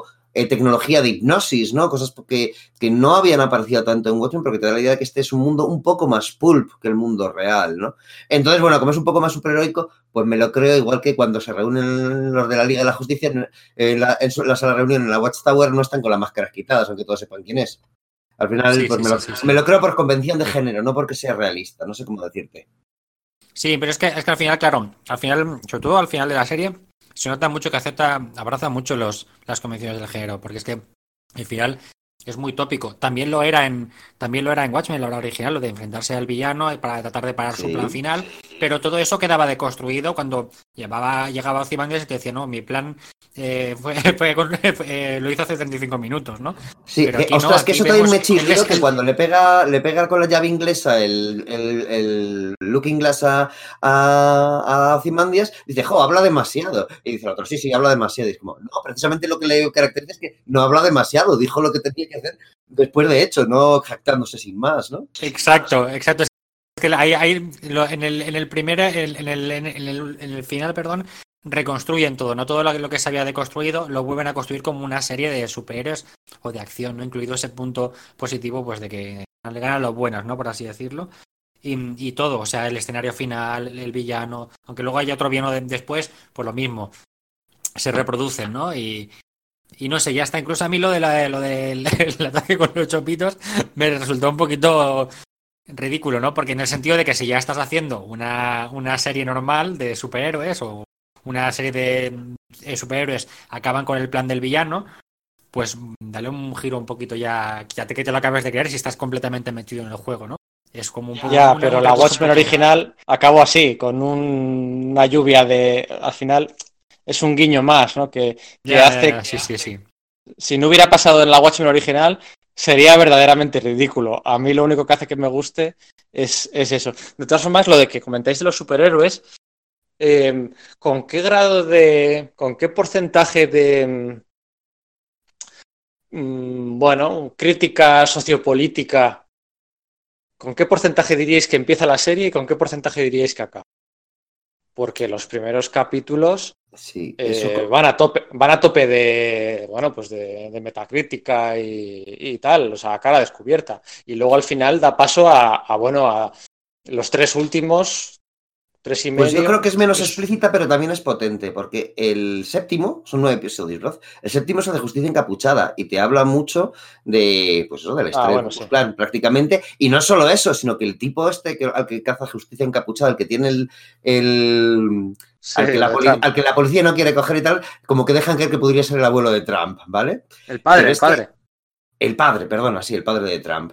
Pero luego es que además hay un giro al final con, con el tema de. Y esto, digamos que queda un poco eh, más de soslayo, pero que sí que me gusta. Al final, el fascismo, los racistas y toda la leche, no son más que el instrumento de alguien más poderoso. No son objetivo político en sí mismos, sino, que son una, una herramienta para tener a la gente pensando en lo que no debe y mirando en la dirección menos adecuada para que los poderosos puedan hacer lo que quieren, ¿no? Entonces, digamos que de esa forma también hay cierta crítica, aunque es verdad que se hace menos explícita que los, que los primeros episodios, ¿no? Decir eso, el hecho de que Lady Truo esté manejando a, Cyclops, que es una cosa que no tuve muy claro que me gustase al final, luego a mí sí me gusta por, por esto que acabo de decir, ¿no? Hay también una cosa, eh, el, personaje de Sister Knight, ahora que decías lo de, lo de Trump, salía, salía vi, vi unas, unas, estadísticas hace poquito de una noticia de que Trump estaba intentando conseguir votantes en la comunidad negra, porque votaba muy poca gente. Había una, una estadística de, de, hombres blancos, mujeres blancas, hombres negros, mujeres negras, así con todos los géneros, con, con el eje del, del, género y el eje, el, el eje de la raza. Y las mujeres negras son las que menos apoyo le daban a Trump, con un 3% del total de la, la población de mujeres negras en Estados Unidos. Y claro, una mujer negra es la, es la prácticamente protagonista de la serie y la persona sobre la, la, cual se pone la responsabilidad de hacer el bien en el mundo. Me parece también, no sé si, si como, como un, mantener esa línea de crítica política, más que no es crítica política, porque en realidad lo que hace es, es poner el, el, el, ejercicio de la responsabilidad de la crítica y del, del cambio del mundo pues en gente que, que lo ha estado en el fondo siempre ahí, ¿no? Que la, la, gente más discriminada, la gente más perjudicada es la que tiene, es, es la, que, la que se le quiere dar el poder para que se, se arregle. Bueno, no sé si, si hay algún otro tema que os, que os interesa em, os interese comentar. Yo, más o menos, yo creo que lo hemos, hemos hecho un buen recorrido porque me apetecía hablar tanto de los, los temas de fondo de la, de la serie como de los, los personajes un poco individualmente y hemos hecho un buen recorrido. Estamos al lado del hombre lubricante. Sí, es, el, es el chiste del episodio. Creo que está muy bien, muy bien puesto en la serie con un puntito así. De, de, ya no de tanto de humor como de, de cosa rara, de cosa de desconcertar al, al, un poco al espectador que también es muy de muy de Lindelof, ¿no? Yo creo que, sí. volviendo a lo que decía al principio, yo creo que para mí es muy clara la, la el, el, tema de, de, de, que le han dado la serie a Lindelof y Lindelof decide, bueno, empiezo como Moore, pero termino como Lindelof, ¿no? Y, y, en ese sentido me parece fiel pues a los dos, ¿no? Pues ya te ha tocado hacer ti, o, o te han, has recibido el encargo de hacer eh, esta secuela, pues me parece coherente. También lo digo con muchos, con los con obras de cómic, lo digo por ejemplo con el, el, el corto, corto maltés, o lo digo con, pues, eh, por ejemplo, todavía, con el, sí, con el Carballo de Migoya y de Bartolomé Sí. ¿no? que es, es recoger, recoger esas obras y, y la, los autores que lo continúan, mm, respetar de alguna forma la esencia, mantenerla, pero no, no tratando de convertirte en el autor original, porque nunca lo vas a llegar a ser, sino tratando de encontrar qué tienes tú como autor en común con ese, con ese otro autor y con ese personaje para poder eh, contar tú la historia y que al mismo tiempo pues hagas una historia que es respetuosa con el original, pero que, que tú tampoco seas un, muerto de hambre, una persona vacía, un, un mero canal, sino que tú vives en, en, el, en, el, tiempo actual y estás contando esta historia ahora. Y me parece interesante, sí que se haya hecho así. Sí, es que se tenía que hacer, claro. Hablando de secuelas en el copy, me parece interesante, por ejemplo, otra forma distinta, que es la que ha seguido Warren Ellis al hacer sus nuevos Wildcats, sus nuevos Wildstorm, ¿no? Ah, separándose, lo de Wildstorm, ¿no? Sí, separándose pues completamente de, del contexto, bueno, del planetario y el Authority original. Sí, Al sí, sí, sí. No, no, se dan las circunstancias eh, sociales y políticas, incluso de, de, la industria del cómic que se daba en aquel entonces, y ha apostado pues, para hacerlo de otra forma, ¿no? Y pues. A mí, a mí pues, me, me, está, me está gustando mucho Wildstorm porque me parece, es lo que digo, es como que a Warner le, le han dado el universo Wildstorm como si, como si fuera una caja de juguetes. Entonces, él, lo que siempre mm, ha querido hacer, una cosa que le gusta mucho, a él le encantan los héroes pulp de toda la vida. Mm. Y entonces ha cogido todos los superhéroes del universo Wildstorm y los ha despojado de todos los elementos superheroicos y los ha convertido pues en espías, en detectives, en científicos. En, sí, son como neopulp, ¿verdad? Algo así es como exacto, el de, sí. en vez del siglo XX, el siglo XXI, ¿verdad? Exacto, es un, es un, es un neopulp, exacto. Y luego lo que ha hecho con esto ha sido hacer un juego de tronos, es decir, un juego de, de intriga política con sus eh, diversas facciones. Pues mira, los de las dos agencias de espionaje principales, la de la que está en el espacio con, con Bendix y la que está, la que está en la Tierra. Eh, los Wildcats, que son como un, un, grupo un grupo aparte, independiente, las razas alienígenas que están como de trasfondo, y luego el grupito de anarquistas libres, que son los de los de los de Jenny, los, exacto, los de Authority, Jenny, Jenny Sparks y tal. Y me parece que, que, está haciendo. Yo estoy enganchadísimo, o sea, me encanta. Ya, ya la trama hacia donde vaya me, Oye, me da un poco igual, pero bueno, mucho. ¿La norteamericana? ¿Cómo, cómo? ¿Os la, habéis, os la ¿qué, qué, ¿Te la estás leyendo? Me refiero, ¿la has estado comprando en grapa norteamericana? No, no. ¿O, vas a, a comprártelo en USA no, o la edición digital? O... Sigo, yo, yo estoy tirando la, la edición española, ¿eh? lo voy siguiendo. Yo casi sí. todo la, el, el cómic que leo es, es la publicación en, en, España, y porque es que si no me, se me va de las manos ya todo. y hasta donde llevo, que en el, en el tercer volumen he hecho un repaso de lo que es la historia de Gen 13 y el Team 7, eh, me parece chulísimo. O sea, es como, pues eso. Es una. Y, además que no le veo nada de nostalgia. Es como que, bueno, tengo todas estas piezas que hago con ellas, ¿no? Y, y a lo mejor sí que a lo mejor ves, un, ves muchos guiños de la, la, hora, la hora anterior, pero él va por libre. Warren Ellis mola porque es eso, es coge las, los personajes y dice, bueno, Ahora, esto de personaje o esta historia es de los 80, ¿no? De los 90. Pero ahora estamos en el 2000 y pico y ¿qué pasa? Ahora ya hay móviles, ahora ya hay internet, ahora ya hay... Que vive, vive el... Claro, Warren vive en el futuro. Entonces está todo el rato pensando, vale, lo que hizo con, con Iron Man, ¿no? Hostia, tenemos un tío que va con una armadura que es el tecnólogo del universo Marvel. Eh, ¿Qué hace la gente? Que cada vez que coge el personaje lo único que hace es cambiarle la armadura y ya está. No, no, vamos a meterle cosas guays. Vamos a convertirlo en, en un mil multimillonario con con temas de telecomunicaciones, que, que eh, Stark Enterprises hace sus propios móviles. Vamos a, a, tirarlo por ahí. Y está muy bien, está estupendo. Sí, yo creo que ha cogido es una dirección distinta a la de Lindelof, porque podría hacer un ejercicio de onanismo, dado que en el fondo se, podría estar homenajeando a sí, a, sí mismo y no lo hace. Eso tiene muy claro funcionan los personajes, los lleva a otro lado, mientras que Lindenov tiene muy claro que tiene que, que, rendir homenaje a lo que había y decir, bueno, pues tengo que afrontar esto con cierta humildad, ¿no? De hecho, por eso estaba muy, en un momento dado, no sé si esto iba en serio, ¿no? Pero una vez creo que, que leí que estaba preocupado de que Alan Moore hubiese hecho una maldición de verdad o algo por el estilo con, con este rey. No está a punto de una broma o alguien, algo que habían dicho, pero en plan de, no, no, claro, he, he, he sido reverencial. Este tío me ha seguido negando y hay un momento que me, me ha acojonado con, con la jugada, ¿no?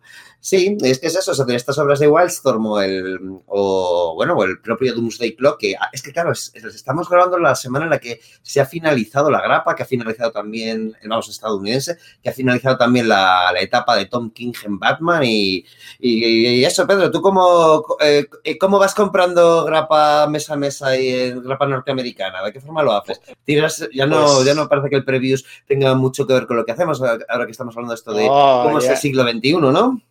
Mira, yo tengo ayer, bueno, la, última grapa llegó, sí, se publicó eso, esta semana, ¿no? Ayer me llegaron eh, uno, dos, tres, me llegaron cinco paquetes a casa. Está, está Amazon echando, echando humo últimamente, porque claro, en fiestas navideñas ya sabéis que, los repartos y, y, la explotación, eh, los repartos eh, aumentan, ¿no?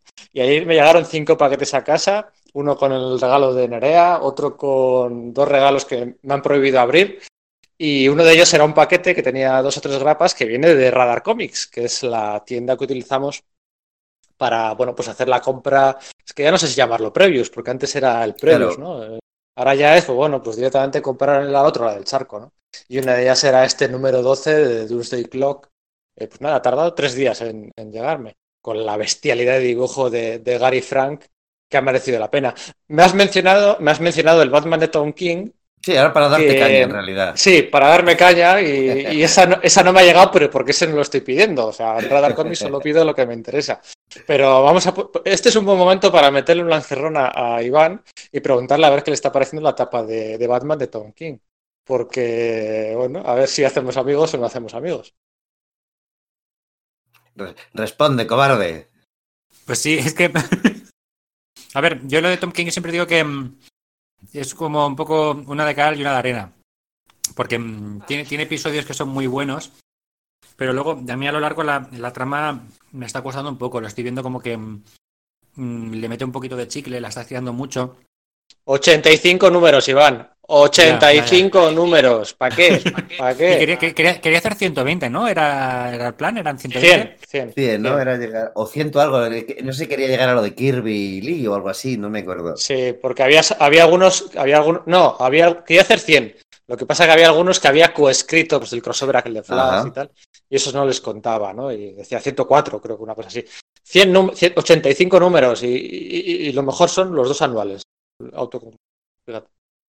Es que, claro, el, oh. el, no sé, yo por ejemplo, a ver, me gustó mucho el principio. El principio, la, lo que es la, la historia de la, la, guerra entre de bromas y acertijos.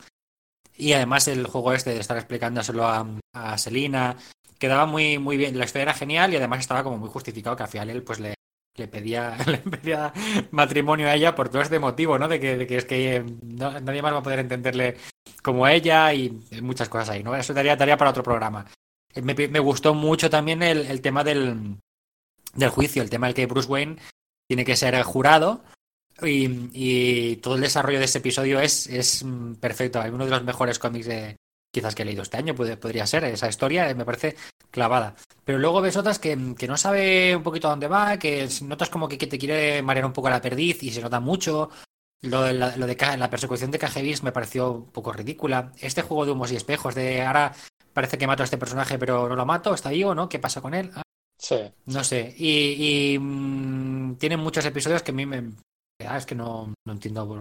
Peajes, tiene, tiene, tiene peajes, tiene temas de, vale, Batman, eh, Batman se casa. Ah, pues vamos a hacer un episodio con cada personaje que Batman conoce de su entorno para contar una historia con él. Pues el de Wonder Woman a mí me sobraba muchísimo porque es que no sabe escribir a Wonder Woman, o no la, no la, para, en mi opinión, no la supo tratar bien, hizo un, un cliché de episodio y no, no, lo hizo bien. Y hay otros que, pues, más o menos. Otros eran más divertidos, estaba bien. El, el, el episodio de la, la, doble cita entre Batman y Superman me pareció divertido, me pareció guay. Mm. Pero por eso digo que es que todo el rato es una de cal y una de arena. Y me pasa, Pero me ese- pasa lo mismo que, pero ese- que con Bendis. Pero ese sí, es igual que Bendis. Pero ese episodio que comentas tú Sí. era como unos memes continuos entre Batman y Superman en el vestuario. O sea, estaba escribiendo memes en Twitter. Sí, a King le encanta. Yo eso también lo, he lo comentado varias veces. A King eh, muchas veces le noto que escribe páginas que parece que quiere, lo primero que quiere es ya tuitearlas y colgarlas para que la gente flipe. Y escribe en, for- escribe en formato meme muchas veces. Y por eso muchas veces muchos episodios de Tom King em, no tienen una narrativa fluida, no funcionan bien como cómics, sino funcionan como páginas sueltas.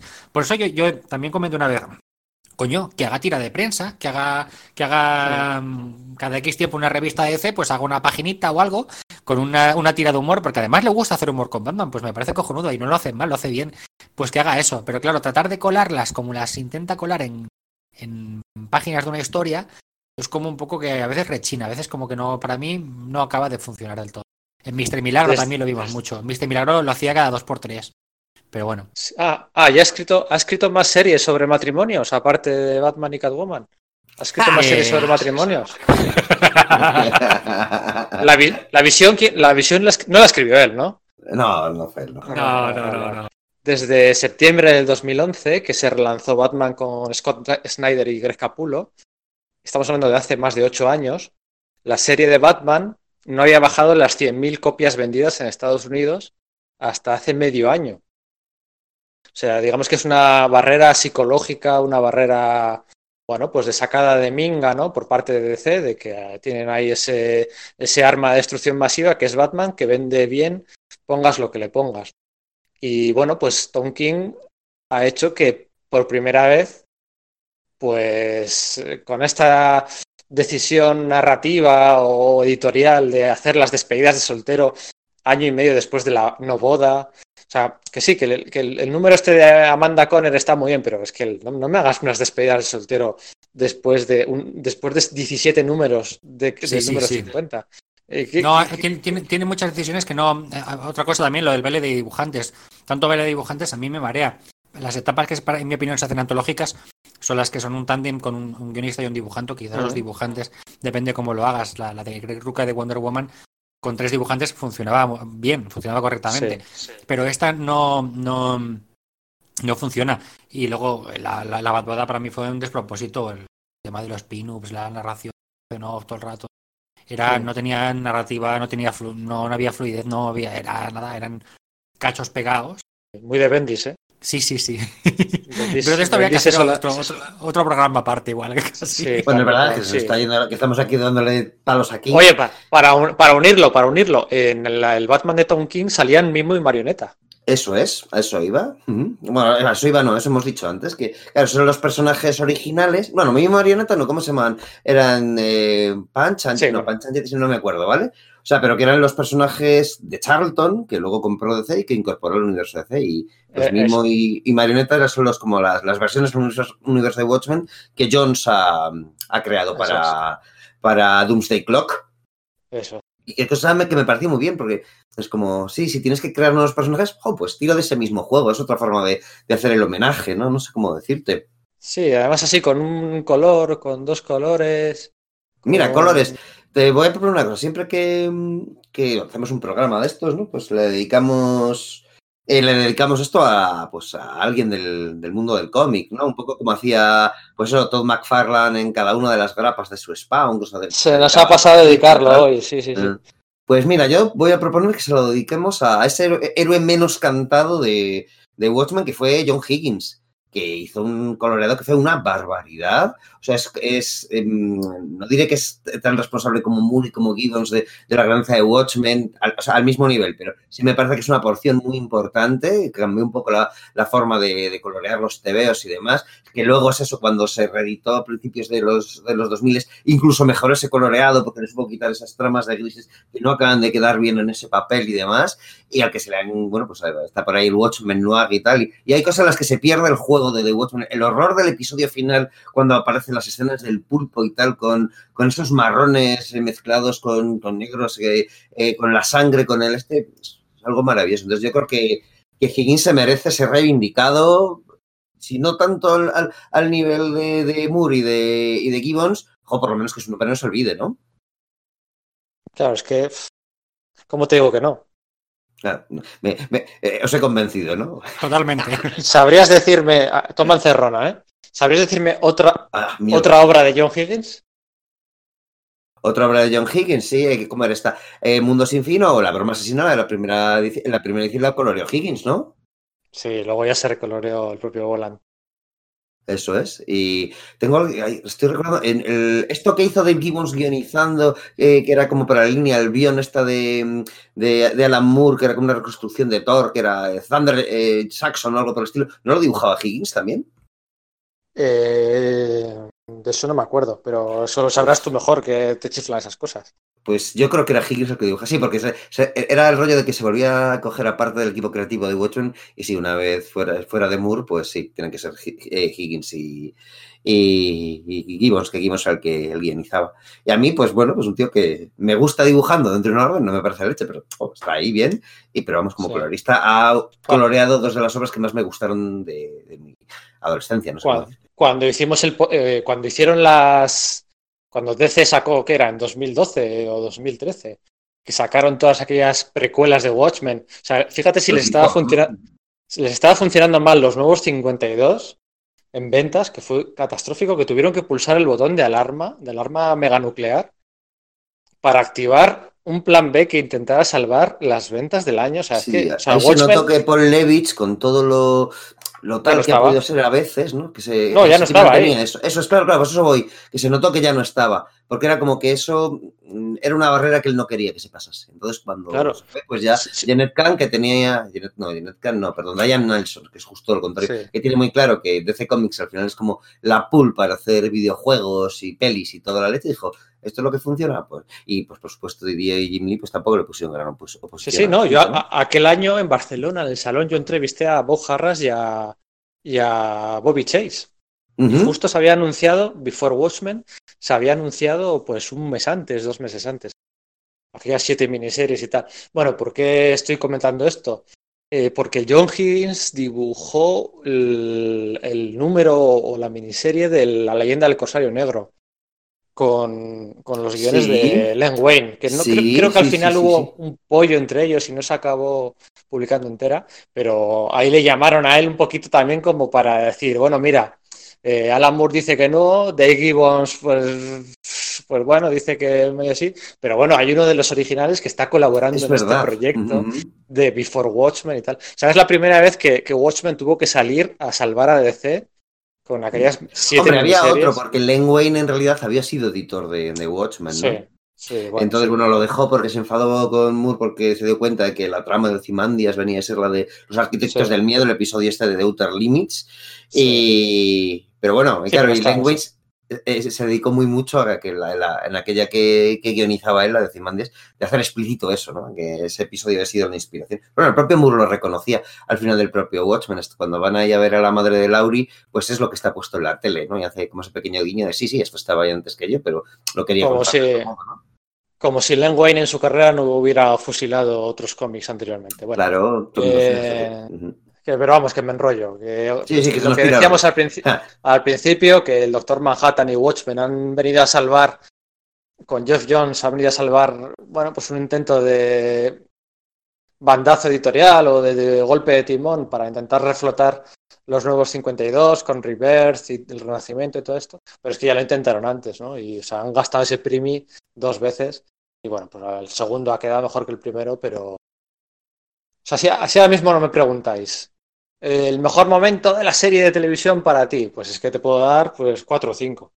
Pero el mejor momento de Doomsday Clock, Yo diría alguno, pero sería del último número. Ha habido un momento que a mí me ha gustado mucho del último número. Ah, bueno, pero no está claro. relacionado con los personajes de Watchmen, sino con otros del, claro, el cosmos de DC. Al final, es que al final es un evento de DC en la que el, que el hecho de, o sea, de- cuando digo DC me refiero del universo mm, eh, eh, habitual, canónico de DC, en el que pues tiene un poco la... sí que sí. la- Sí, inici- tíos y, la, y- la, la- la cuadrícula de nueve, de, de nueve viñetas. Sí, sí, las iniciales de la serie pues son las que son. Y ya me callo. Pues no sé qué más, qué más podríamos tratar. Que no sé, o sea, decir, yo creo que le hemos dado un buen repaso a esto, ¿no? Y yo creo que ya, ya lo hemos hecho bastante, bastante completo. Llevamos eh, dos horas ya. Sí, llevamos eso cerca de dos horas, no llegan todavía, pero no está mal, ¿no? Está bien, está bien, no sé. Mm. ¿Qué os parece? Eh, ¿Cerramos aquí? ¿Lo dejamos aquí?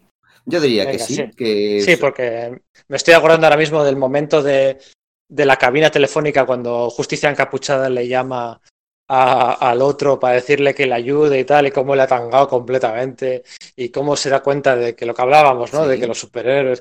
Eh, pero claro, es que si me pongo a hablar de eso, o sea, es que ya. Es pues, que sí, es otro. Es verdad, eso lo tengo en la mente, ¿no? El rollo del Capitán Metrópolis como, como eh, mitifica la figura del hombre negro y tal, pero por otro lado tiene ese rollo liberal de no, no, pero es que el, el resto no lo van a entender, ¿no? Eh, no, no, no todo el mundo es tan progresista como yo, ¿no? Que ese rollo como de, de hipocresía. A veces es un, un tema que también toca bastante la, la serie, ¿no? El tema de cierta hipocresía en cosas que consideras de entrada muy positivas, como es como la, no sé, el tema de la, la inclusividad y demás, y cómo a veces no son tratadas como, como, deben, como deben ser, ¿no? O sea, de- pues ese tema de Robert Redford de, siendo presidente que tiene medidas que dices, joder, claro, sí, guay, pero hay otras en las que dices, no, es que no sería una utopía perfecta, ¿no? Sería mejor la que lo que frase- tenemos, sí, seguro, pero La, la frase esa de cómo pude- te preguntarás cómo pude preverlo, pero es que no lo. en realidad lo planifiqué. Claro, lo orquesté, ¿no? Sí, sí, sí. Ay, me lo pasa muy bien. Yo también me lo he pasado muy bien. Idem, idem. ha estado muy bien. Pues vamos a dejarlo. eh, Ya sabéis, eh, abandonamos la sala de peligro. Sobre... Esperemos que sobreviváis a la experiencia. Y no, y no dejéis de y no, y no dejéis de vigilar a los vigilantes. Nos vemos en sala de peligro. Un abrazo, chavales. Venga, oye Iván, esto lo emitimos en Navidad. Para la semana que viene, el miércoles, cae en Año Nuevo. Habrá que hacer algo, ¿eh? Pues, pues sí, algo que habrá que hacer porque se nos viene ya el, el fin de año y el año nuevo. Y para las campanadas algo habrá que hacer, pero yo creo que. Yo la experiencia está de presentarlas ha estado bien, pero vamos a dejárselo a otra persona. No sé, a ver, quizás Iria podría hacerlo bien. Eh, Vale, vale, eso puede ser un buen campanazo. Muy Lo bien. dejamos así. Venga, la semana que viene más. Venga, hasta la semana que viene. Venga, un abrazo. Chao.